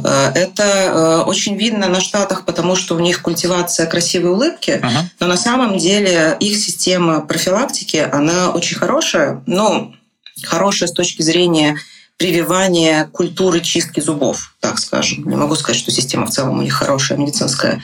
Э, И они прям вот научены, что надо следить за зубами, должна быть красивая улыбка. Не потому что ну, ты должен быть здоровым, потому что должен красиво улыбаться. Ага. Потому что почему они все вот это выкупают? Потому что у них все продажи идут за счет того, что у тебя широкая улыбка. Часто потихонечку сходит на нет, но у них прям это в культуру вбито. И за счет этого у них пошла эта культивация голливудской улыбки, идеальных ровных зубов. Это некрасиво, потому что лицо человека, оно несимметрично. И когда ты делаешь симметричные зубы, ты видишь только зубы. Мгм. Я думаю, ты не раз видел людей, и ты смотришь, ты понимаешь, что это не их зубы. Да. Ну это же плохо. Ну, и- иногда, иногда кажется, что это прям у человека такие, вау, зубы, зубы, и не задумываешься, да. А иногда Ты же видно, обращать на них внимание? Да. На нельзя обращать. И Ага. когда если есть что-то, на что ты сразу обращаешь внимание, скорее всего, это искусственное. Ага. Вот ты же выкупишь силиконовые сиськи, скорее всего. Ну, голый, наверное, да, когда... Ну, предположительно. Ну да. Как бы это же не очень хорошо. Ты же понимаешь, что они силиконовые? Ну да. Ну, такое. То же самое с зубами. Такое смешно. Полтора выпуска как раз эту фразу. Э, И э, А смотри, а, а старение, ну, то есть не старение, мне казалось, что брекеты это вообще такая школьная штука, а сейчас это вот, ну, это целая наука. Это одна из самых сложных областей стоматологии. Ортодонтия. На нее учатся практически столько же, сколько на челюстно-лицевых хирургов, а типа самая понтовая специализация в стоматологии считается, потому что это максимально высококлассные специалисты, это челюстно-лицевые хирурги. а что они делают?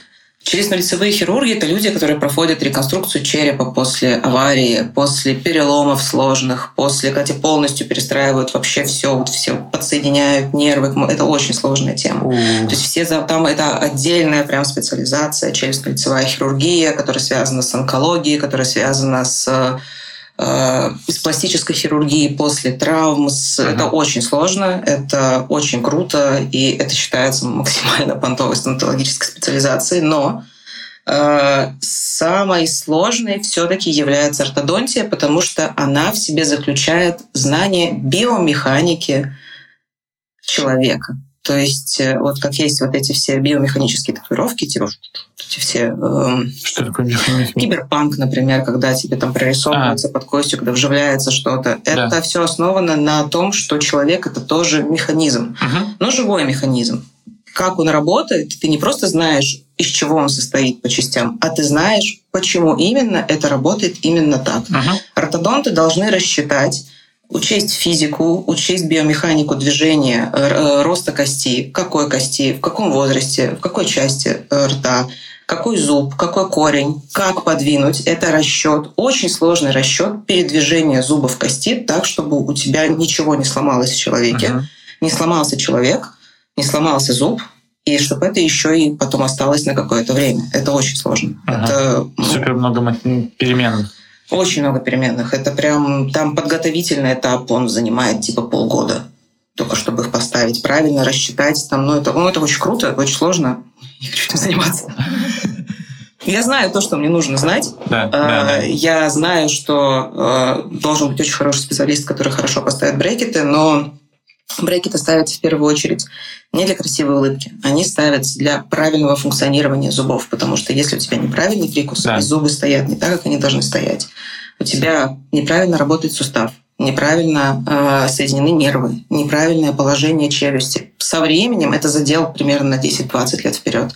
У тебя могут начаться, начаться головные боли, у тебя могут начаться проблемы с жеванием, у тебя начнутся проблемы со сном. Это все связано, потому что правильно поставленные зубы, вообще в смысл стоматологии в целом, помимо просто посверлить как обезьянка, это полечить человека так, чтобы у него через 20 лет не было никаких проблем. Слушай, ты сейчас рассказываешь, понимаешь, это вот почему об этом не говорят. Ну, вот Уже говорят на самом деле. Я, не, я, я никогда не знал, что брекеты это не просто, что у тебя, ну, то есть, ну, кривые зубы. Ну, кривые зубы, окей. Ну, у кого-то кривые, у кого-то прямые. Ну, хорошо, хочу прямые. Ну, вот поставили там какие-то железяки. Э, у нас девочка в гимназии была, она одна из там, я не... Ну, вот у нее были брекеты, и на перемене она поела что-то поела, и она улыбается, и у нее мясо. Ну, угадай, как, угадай, какая у нее была кличка в гимназии. Правильно, мясо. Соответственно, Обожаю детей, просто такие все. Ну, ну, у Дельфина есть э, трек, э, давай, э, они запомнили лица и стоят за углом, давай скорее, давай отсюда, давай скорее, подожди, они запомнили лица и стоят за углом пока мы можем уйти, давай отсюда уйдем. уйдем да. да. Ну, это как раз песня «Дети» называлась. Вот, и я помню, ну, ну, брекеты, ну, ну, брекеты, ну, наверное, зубы кривые были. Ну, хорошо, сейчас будут прямыми. Ну, мы еще тут вот и никнейм дали. А то, что это сделано для того, чтобы как ты сейчас сказала. Человек нормально функционирует. Ну да, чтобы у тебя все это было, даже никто не знает. Когда ты ставишь э, план лечения, когда ты начинаешь лечить человека, ты всегда делаешь план лечения. Не просто там пломбу, там сям пломбу. Ты э, делаешь большой снимок, ты знаешь, uh-huh. что это такое. Да, да. Смотришь все возможные осложнения, которые могут быть через 5, через 10 лет. Смотришь положение челюсти, снимок делается раз в два года, чтобы прогрессию смотреть, если что-то есть не так. И ты планируешь э, лечение с учетом особенностей возрастных, особенностей здоровья своего пациента. Например, Самый простой пример. У тебя приходит человек, у которого есть сахарный диабет. Тебе нужно ему удалить зубы. Ты должен учесть, какого типа сахарный диабет, какой инсулин он э, себе вкалывает, вкалывает ли он, держит ли он диету, потому что у людей с сахарным диабетом очень плохо проходит заживление. Тебе нужно выбрать тип антибиотиков, которые ты ему назначишь, чтобы хорошо зажила рана, в зависимости от того, что именно ты удалишь сверху, снизу, справа, слева, с воспалением, без воспаления. В какой стадии воспаления? В острой или в хронической? Кровь из уха идет сейчас? Ну, И вот это все э, врач делает автоматически очень быстро потому что нас этому учат. Ага. Ставишь диагноз с учетом всех хронических заболеваний. То есть это такая у тебя таблица умножения в голове? Она вот так проходит. Ну, просто. Ну, типа как, да, ты учитываешь сразу же, что это происходит. Но сам процесс очень длительный. Ага. И когда составляется, как нас учили, я прям даже из учебника вспомнила эту страничку, прям нам когда э, учили нас ортопеды, это те, которые ставят короночки, и те зубы, которых нет, делают. Угу. Мы с тобой будем тоже короночки ставить.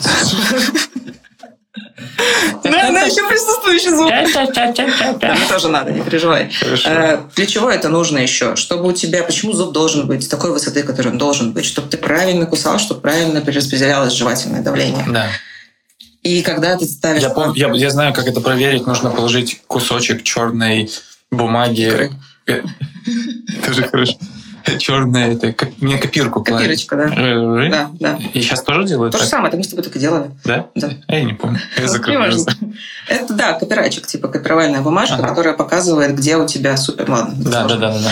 А, и там есть прям по пунктам, для чего ты это делаешь, и эстетика стоит чуть ли не последним пунктом всегда. Потому mm. что первое — это восстановить функцию а у тебя функцию зубы выполняют, разговора. Ты не будешь, не сможешь говорить без зубов. Ты не сможешь есть без зубов. А правильно у пожилых людей, у которых делаются протезы, это отдельная суперсложная, полностью съемные зубы, да. которые вот обычно лежат в стакане.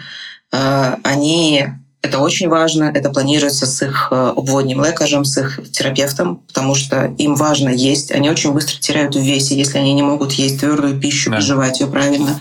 Если у тебя не выполняется функция какого-то зуба, так как тело у нас супер логичное, например, у тебя снизу дырка, сверху зуб. Да. Если зуб не чувствует внизу другана, на которого он может положиться, да. он думает, что он не нужен твоему телу, и начинает выдвигаться из кости, ты его потеряешь. А, То, что он не я сейчас рыжиком трогаюсь. Где у меня дырки, да? Не выдвинулось, что... Если зуб теряет э, смысл своего существования, он сам устранится. О, Наше тело... лечите зубы. Да, ходите на осмотры, чуваки, пожалуйста. Жесть. Это очень круто все, это очень интересно. Да, ну видишь, как нам друзья-рекламщики все это завернули, про вот эту парадигму, эстетику с конца кинули наперед, потому что Ну, хоть так, наверное, надо. ну, Ну конечно. как ты вот это все расскажешь в рекламе? Типа, давайте я вам расскажу, как тут А, всё это хорошая задачка, Олег. Будем рассказывать в рекламе. Да, мы там немножко сейчас это учимся.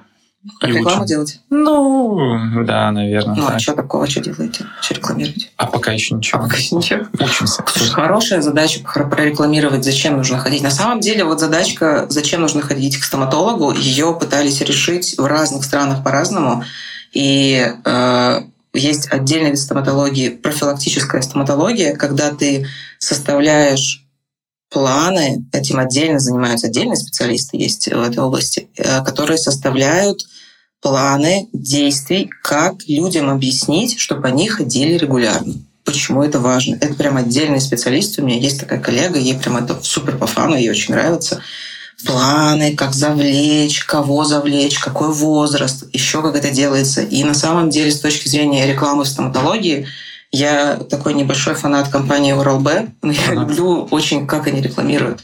Потому что это та контора, которая делает и бабки зарабатывает, и людям что-то дает. Мгм. То есть они втюхивают везде свою рекламу, но при этом они не просто в бумажке расклеивают, а у них эта бумажка будет с, например, как правильно чистить зубы. Мгм. Там всегда будет полезная инфа. Мгм. Что такое зубной камень, что Да. такое кариес, с картинками для детей, какие-то книжки.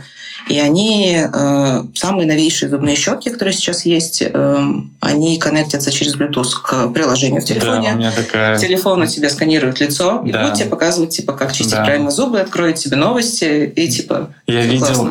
мне понравилось, э, когда я это приложение поставил. Ну, пару раз. Но я понимаю, что детей замотивировать это прикольно, потому что там показывает, где ты уже там прошел там Мгм. красненьким, там еще где не почистил, там еще цвет не поменялся.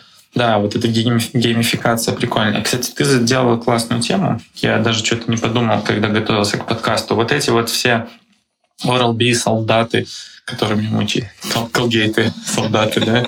А, Старая шутка из КВН. Все вот это, эта индустрия, ну, есть разница в зубных пастах. Грубо говоря, нет. Существует э, очень большая классификация паст, и знать нужно только на самом деле, ну, по большей степени разницы нет. Э, Есть специальные детские пасты, это очень важно, потому что ребенок съедает половину этой пасты, и детская паста отличается тем, что она не навредит желудку. Дыневая моя, моя любовь. Я помню- Но я боялся. Я боялся ее съесть. Я Ничего не жевал, будет. нет. жевал и такой, «Блин, как же вкусно, как же вкусно. Я такой, ладно, все. Вот они делают расчет на это. Ага. Даже если ребенок сожрет весь тюбик, ничего не будет. Мгм. В лучшем случае он проблюется. Все, Да, это да. не навредит ему. Да.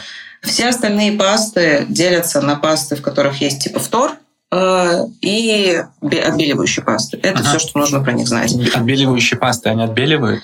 Э, Ну да, но они плохие, потому что они отбеливают за счет того, что там есть абразивные кусочки, которые ты просто стираешь эмаль. То есть куски камня, которые... Ну не камни, Ну, возьмем. типа да, которые тебе Это для стирают. этих простых. Ну, для нас, понимаешь? И э, это не очень хорошо. По Как сути- наждачкой, короче. Типа, Ну ты- да, как наждачкой. Со втором не всем нужно втор. В принципе, честно говоря, вообще пофиг, какой пастой ты будешь чистить э, зубы. Главное чистить. Можно чистить вообще без пасты. Главное, чтобы во рту была вода и правильная техника чистки. Какая у тебя щетка?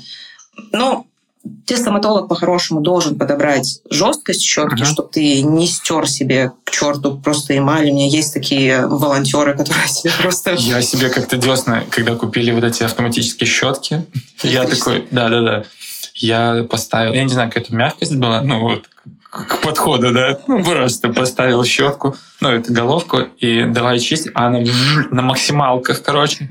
И я такой, ну, на- надо же почистить, ну, прямо, чтобы почти блестели, да. Да. И я, короче, там же идет четыре, как бы он, ну, челюсть делит на четыре Да, сегмента, да, типа да. ты и потом он длинный вот этот делает, все, типа, хватит. Ну, я два круга прошел, ну, чтобы вот... Чтобы точно. Да, и потом смотрю, так кровушка где-то. Я такой смотрю, а, десна не выдержала, зубы выдержали. Ну, то есть, как бы приложился. Да, я потом уже понизил передачу, то есть понял, что так не надо делать. Ну, грубо говоря, разница, если ты относительно здоровый человек, так скажем, у тебя нет э, заболеваний пародонта, у тебя нет заболеваний генетических эмали, uh-huh. это не так часто встречается. Если мы берем какой-то середняк, то разницы нет практически никакой. Uh-huh. Какой пастой ты чистишь? Да, у них есть разные функции. Э, со втором нужно аккуратно, потому что там целая система вторирования воды есть в каждой стране. Это должен учитывать, в каком регионе живет твой пациент, чтобы знать, можно ли ему назначать втор. Uh-huh. Потому что есть вторированное молоко, минеральные воды с различными вторами. Это все, кстати, учитывается, когда ты рекомендуешь пасту или щетку стоматологам вплоть до того, что я знаю, в каком регионе Чехии какой уровень фтора содержится в воде. Uh-huh. Чтобы детям, так как я работала с детьми, это важно для детей, чтобы я знала, кому я могу назначать таблетки со фтором, потому что фтор работает только на самых ранних стадиях, когда развивается еще ребенок. Взрослым бесполезно его, в принципе, давать. А ты смотрела фильм документальный про тефлон? Мне кажется, что да. И там, там по-моему, фтор в воде был. И когда много фтора, зубы чернеют. Плохо. Нет, не чернеют. Они, на них появляются, это называется флюороз, белые пятна на них появляются. А, значит, там что-то другое было. Там просто э, фильм документальный про тефлоновое производство. И много, много фтора плохо, это правда.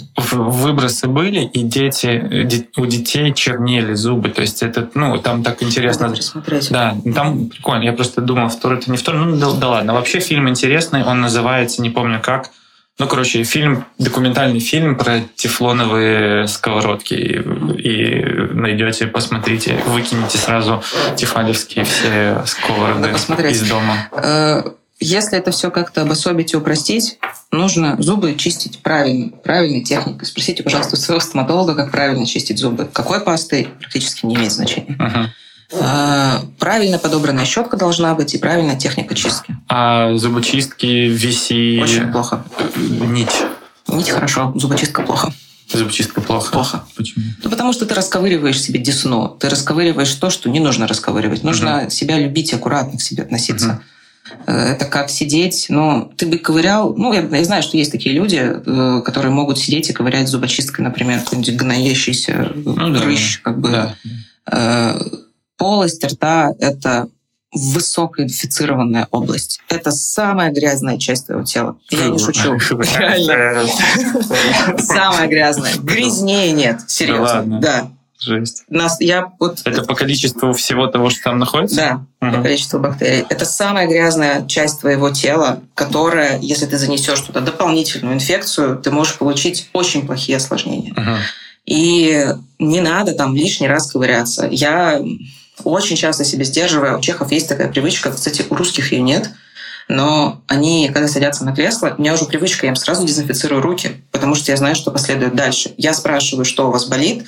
Мне не надо описывать, что. Мне нужно указать область.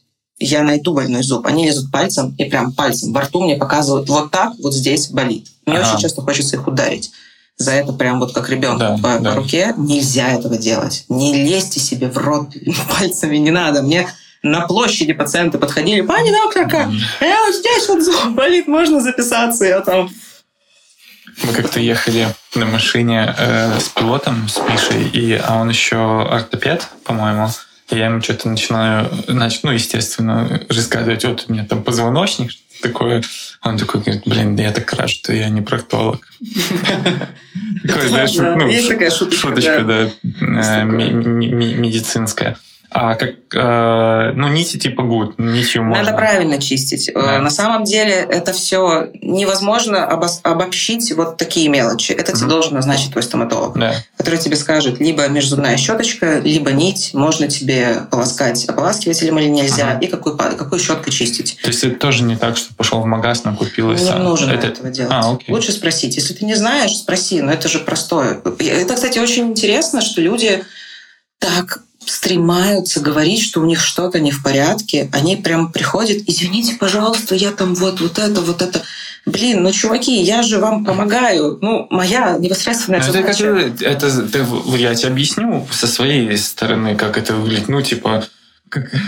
Ну, ты идешь к стоматологу, вычищаешь зубы так, чтобы там, ну, типа, ничего не... А ты понимаешь, что можно определить, если ты их так чистишь каждый день, или ты вычистил прямо перед стоматологом? А мне же это не важно. Ну, я же как бы вот сегодня у тебя в кресло сажусь, типа, я вот молодец, я зубки молодец, почистил, да, меня погладили по голове, но то, что у меня там проблемы есть, э, э, я вот такой, ну, вот я я же не ходил, я же не лечил, я типа меня могут поругать там или тебя еще что-то. Да. Да, ну, ну и вот это и есть. А ты себя кажется. как ребенок чувствуешь в этот момент? Или да, что это за ощущение? Да, хрен его знает. Просто вот это вот такое, типа, идешь, вот у меня там зуб сломался, там вот, там, знаешь, вот это вот, типа... Да, да, да, да, да, типа, может, Плюс еще страх вот этого, типа, а что там будет-то? Может, это... Может, я же не знаю, он сломался. Это же я сверху вижу, я же понимаю, что там еще внутри что-то там есть, да?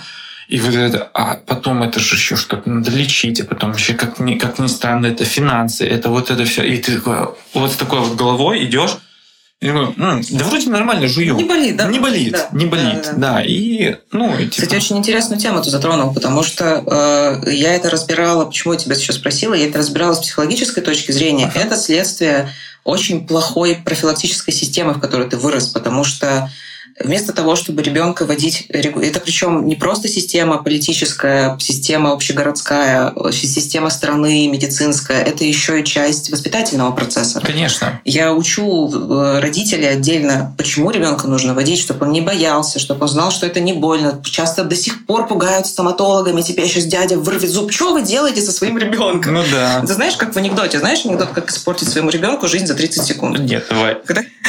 Сейчас знаешь. Когда мальчик приходит маленький к папе, ну не маленький, подросток приходит к отцу поговорить о теме секса, как испортить жизнь своему ребенку за 30 секунд. Сидишь ему говоришь, ну не переживай, это так, 30 сантиметров достаточно любой женщине.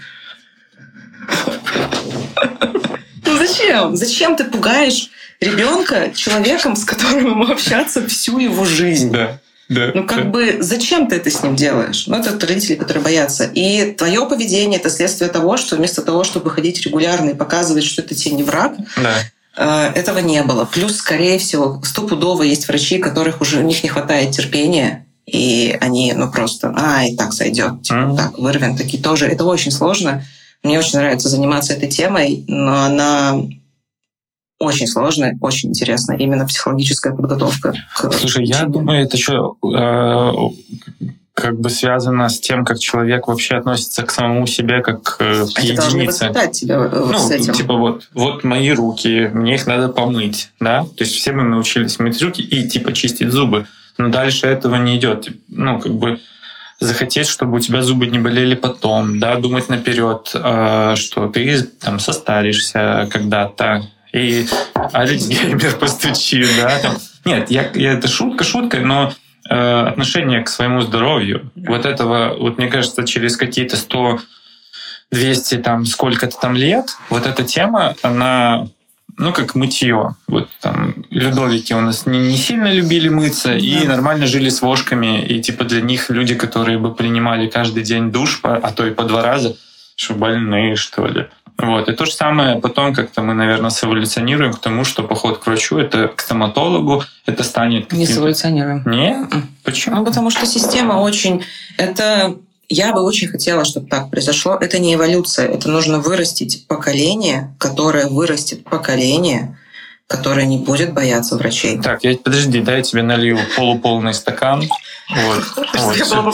Да, все, наполовину полный. Хорошо. Все. Это возможно. Это возможно. Вот, Но это закладывается. Я э, согласен. На самом деле, самое в этом во всем страшное, трогаю лицо. Плохая привычка. лицо. На самом деле. Я, чтобы тебе не было так стыдно. А, на самом деле, еще раз скажу, на самом деле, на самом деле, это все закладывается до 4 лет. Потому что личность закладывается до 4 лет.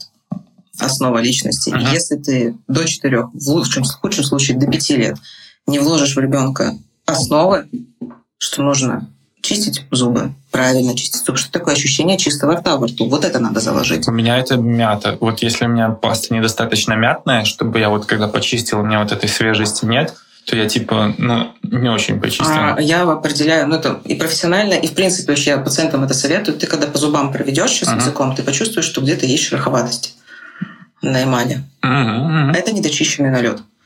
Когда ты... Это один из критериев таких... До, до, до, до того, как я купил электрическую щет, щетку, я Его такой, больше, да, да. сейчас, сейчас, молодец, сейчас Молодец. молодец. Это очень хороший, на самом деле, критерий. Он супер субъективный, но он очень хороший. Ты проводишь по зубам, они должны быть идеально гладкими. Мгм.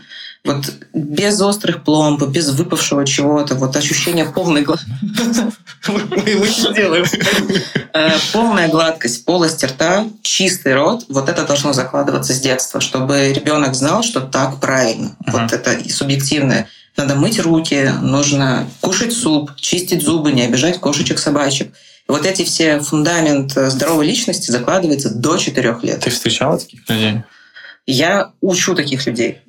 Я пытаюсь вложить вот это в родителей, у которых маленькие дети. Мгм. Но есть такие родители, реально есть. Я 10 лет работала с детьми. Есть действительно, особенно поколение миллениалов, наше с тобой, так скажем, Да. которое воспитывает детей, они прям вот стараются отходить от этих бабушек, дедушек, которые суют печеньки в рот Да, ребенку да, да, да, да, маленькому. да, да, да. Они прям такие, пожалуйста, я знаю, что много инфы, расскажите. Да, Я знаю, что я не знаю, я знаю, что это важно, у меня проблемы, я не хочу, чтобы они были у моего ребенка. да. И вот мы садимся, и я им это рассказываю. Есть такие люди. Это очень Круто. круто. Ну, вот они же как раз эволюционируют. Хорошо. Договорились. Их дети Да, сэволюционируют, давай так. да, да, да, да. Все-таки наполовину. Скажи, пожалуйста, еще такой э, практический э, вопрос. Как э, вообще искать стоматолога? Как находить, имея в виду, ну, как вот на что нужно обр- обра- обращать внимание, кроме того, что если у тебя нет Вани, которому можно позвонить, сказать, Вань, вот там он, да? А так, в целом, вот человек с нуля ищет стоматолога, на что нужно обращать внимание? Это очень сложно. Ну, как бы ты искал Нет, себе понимаешь, ты ставишь меня в очень неудобное положение. Ай-яй. Это называется... Сейчас объясню, почему головой вниз. Это называется медицинская этика. Мгм. И э, Ну, в рамках того, что ты можешь как бы посоветовать, на что обращать внимание, как это, ты не сможешь этого выкупить. да? Просто приходить, Отзывы. смотреть отзывы. Единственное, что ты можешь Мгм. делать, это отзывы, потому что это, это такая многосоставная, суперсубъективная штука. Я не поймешь, ты никогда Мгм. не поймешь. Пока тебе что-то не испортит, ты не поймешь, насколько тот или иной специалист хороший или плох, к сожалению. Мгм. А в Чехии, в которой достаточно большой процент, к, к сожалению, к сожалению, реально, к сожалению, э, плохих специалистов медицинских, надо лучше все-таки по отзывам и по Вот этот вот сайт лекарш или как он там? Есть такой, там есть такие. Они тоже относительно не объективны, потому что э, люди все забывают о том, что работа врача все-таки это очень тяжелая психологическая работа. Вообще любая работа с человеком, я думаю, ты в курсе. Мгм.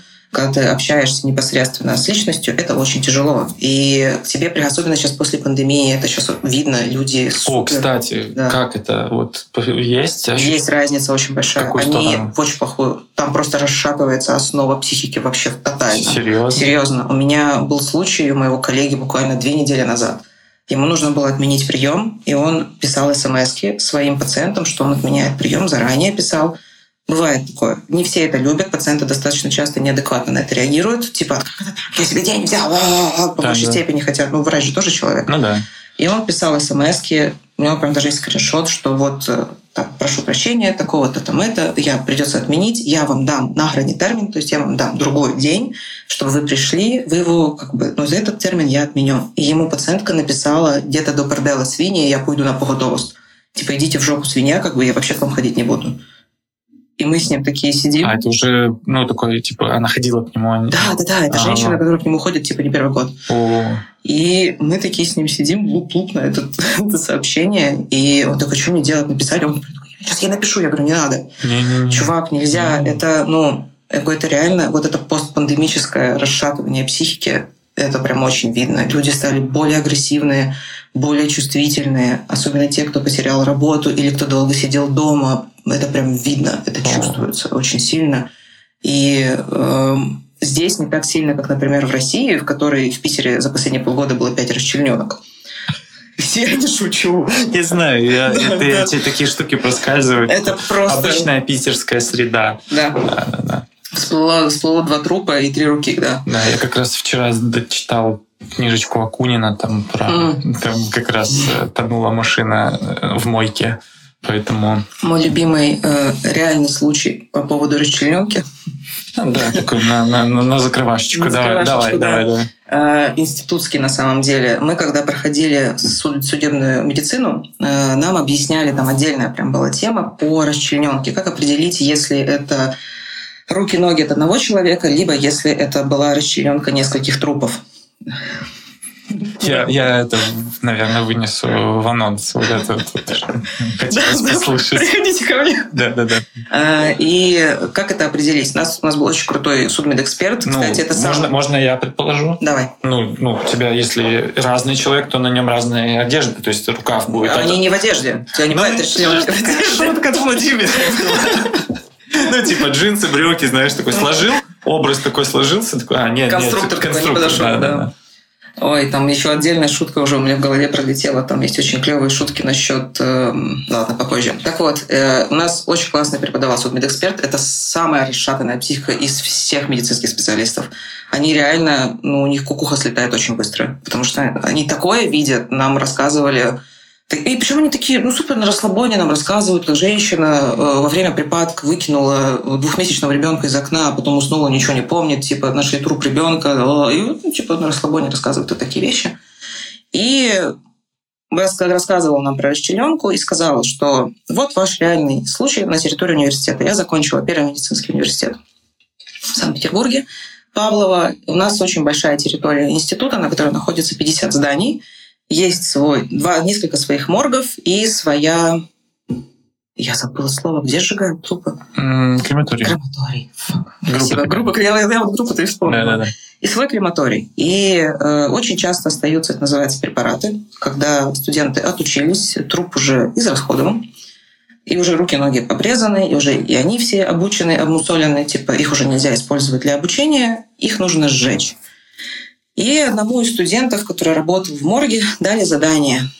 Это было буквально за пару лет до того, как я поступила в институт. Сказали, чувак, вот тебе мешок, с ногами, руками совсем отнеси в крематорий, чтобы сожгли. Чуваку было впадлу нести, потому что он находился на другом конце территории. Он их выкинул в общие, там огромные стоят такие мусорные баки на территории универа, он их выкинул в мусорный бак. А на территории универа очень много собак диких, ну, которые растащили это все типа, по территории универа.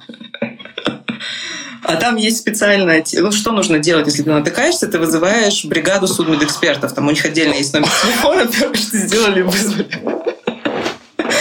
Я обожаю вообще эти истории. Вызвали чуваков, сразу понятно было, что это препараты. Как бы, ну, это видно сразу, ну, потому что там это все было уже такое, типа кости мусоленные, мышцы сухие. Но, да, там есть определенный поступ, то есть определенный Подход. подход, да, как ты должен действовать, если ты на это натыкаешься. Что стало с этим студентом? Поговаривают, что его все-таки турнули из института э, за такое, потому что, ну, Ну, как бы, Как бы очень- нельзя так. нельзя тогда. Нельзя нельзя так. Ну да, собаки, бегавшие в челюсти типа с ногами, это, конечно, да. А, там кто-то таскал. В тот момент ты ж- жалеешь, что не было там инстаграмчиков каких-нибудь, да, Да, контент. Такой, контент, да. пропал. заблокировали бы, мне кажется, такой контент. И вот таких вот случаев у меня много из института, самом деле, каких-то забавных. Забавных. Ну, это видишь, а, когда... Это вот тоже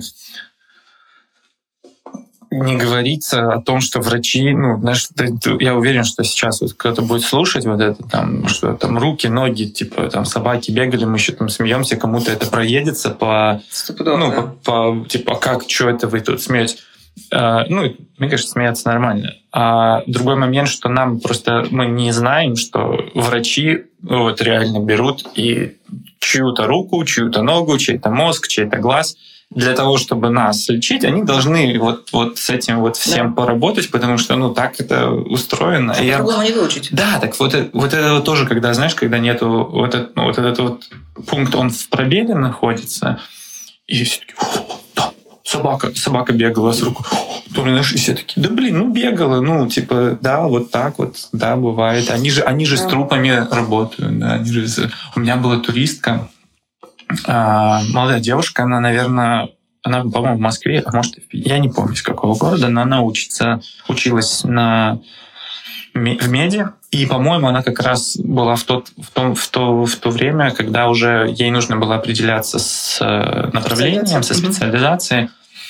И она сказала, по-моему, я буду патологоанатомом, М. потому что с этими людьми намного проще работать. Есть такое.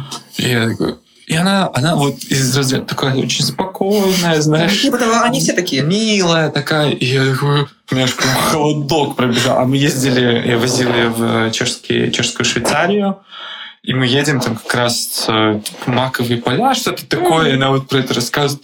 Такой, Ставим этих муравьев и холод просто по спине. А так и есть, супер, супер спокойно. Э, Они патологоанатомы, это тоже достаточно расшатанные чуваки, смотря кто где работает, но они очень расслабленные все, очень юморные, ну, как и все, в принципе, врачи. Э, И нам говорили эту фразу, когда ты приходишь, первое, типа, да, что трупы, трупы, что трупы, что бояться, что бояться. Во-первых, ну, нечего бояться, потому что А это б- все продезинфицировано. как, кстати?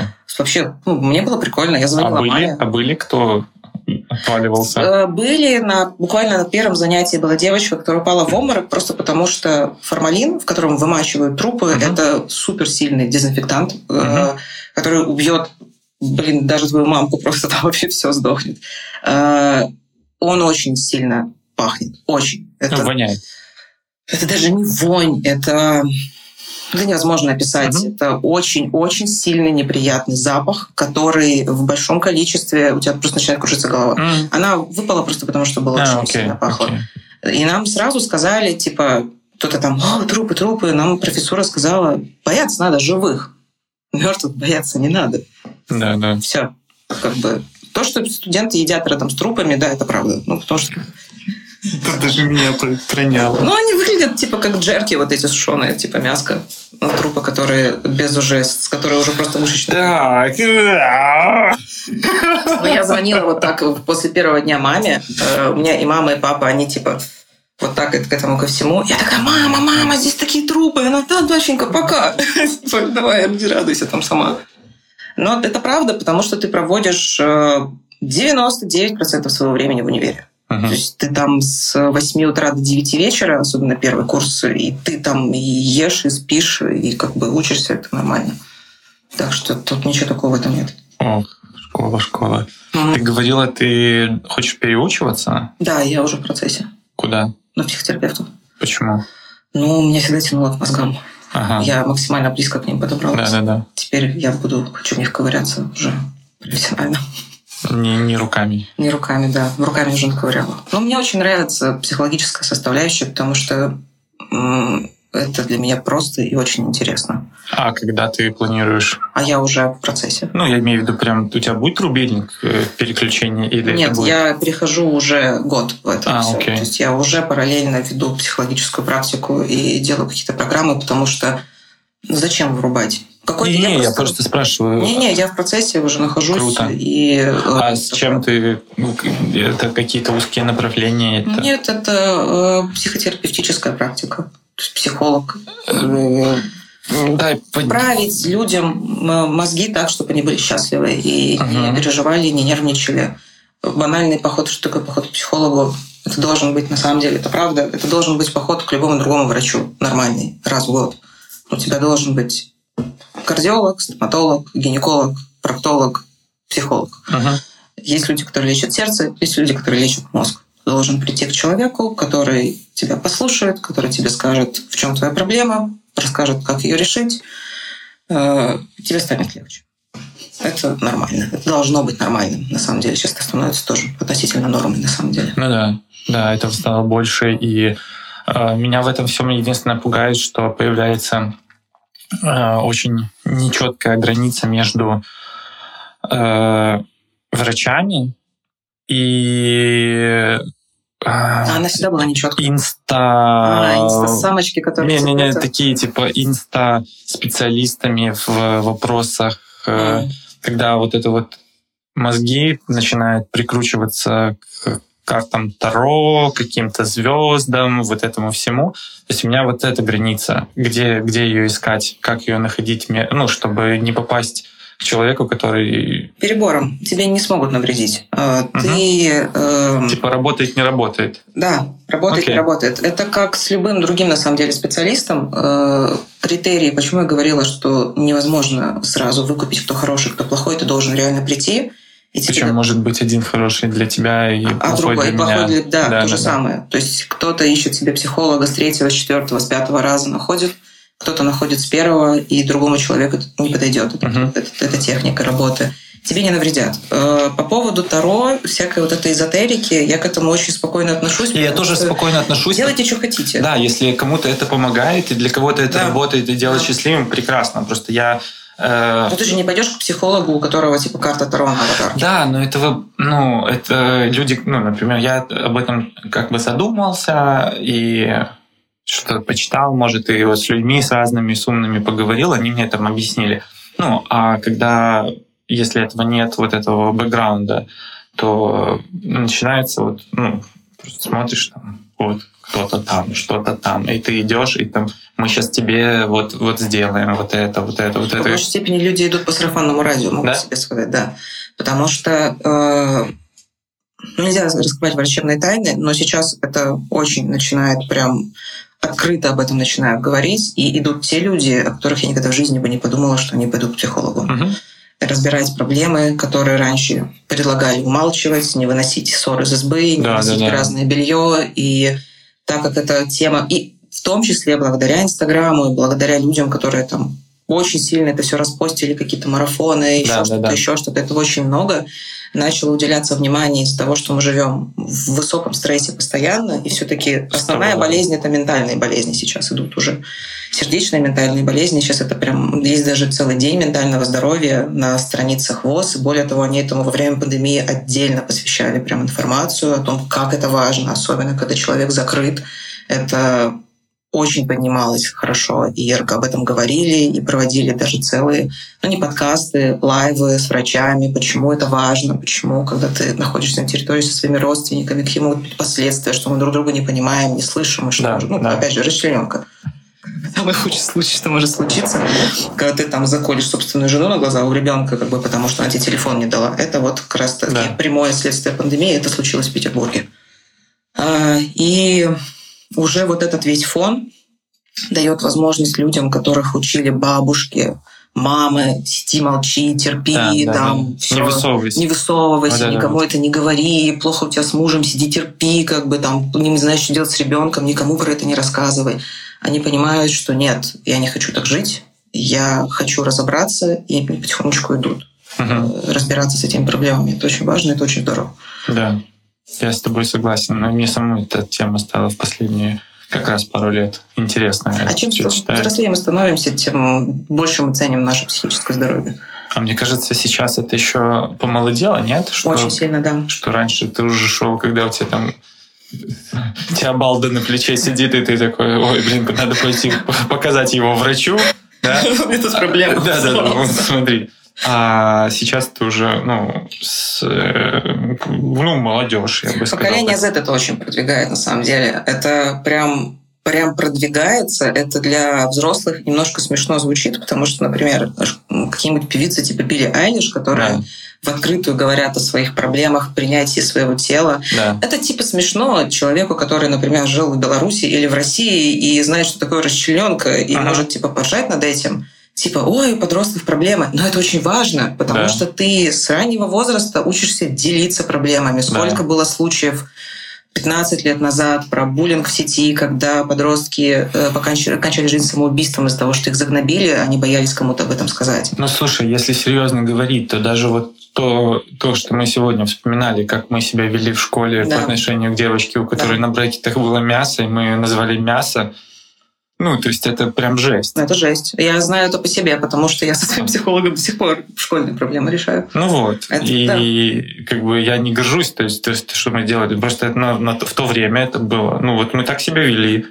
Сейчас... А так все они себя так и ведут, ничего не поменялось. Поменялось только то, что э, родилось поколение, которое перестает это считать нормой, перестает считать нормой то, что нужно молчать есть, это все равно останется, остается и будет оставаться, пока, опять же, мы не эволюционируем угу. и не вырастет поколение, которое вырастет поколение, которое вырастет поколение, которое вырастет поколение, да, которое вырастет поколение, поколение, а потом мы закончимся. Да. Матрешка сложимся. И это очень здорово, потому что, ну, все это будущее это в детях, что надо в них вкладывать на самом деле. Давай дольем еще водичку. Да-да-да. Так, у нас тоже нужно вкладывать. Надо Да. вкладывать в себя, чтобы ты потом мог вложить в кого-то еще. Правильно, правильно. Катя, спасибо большое. за это.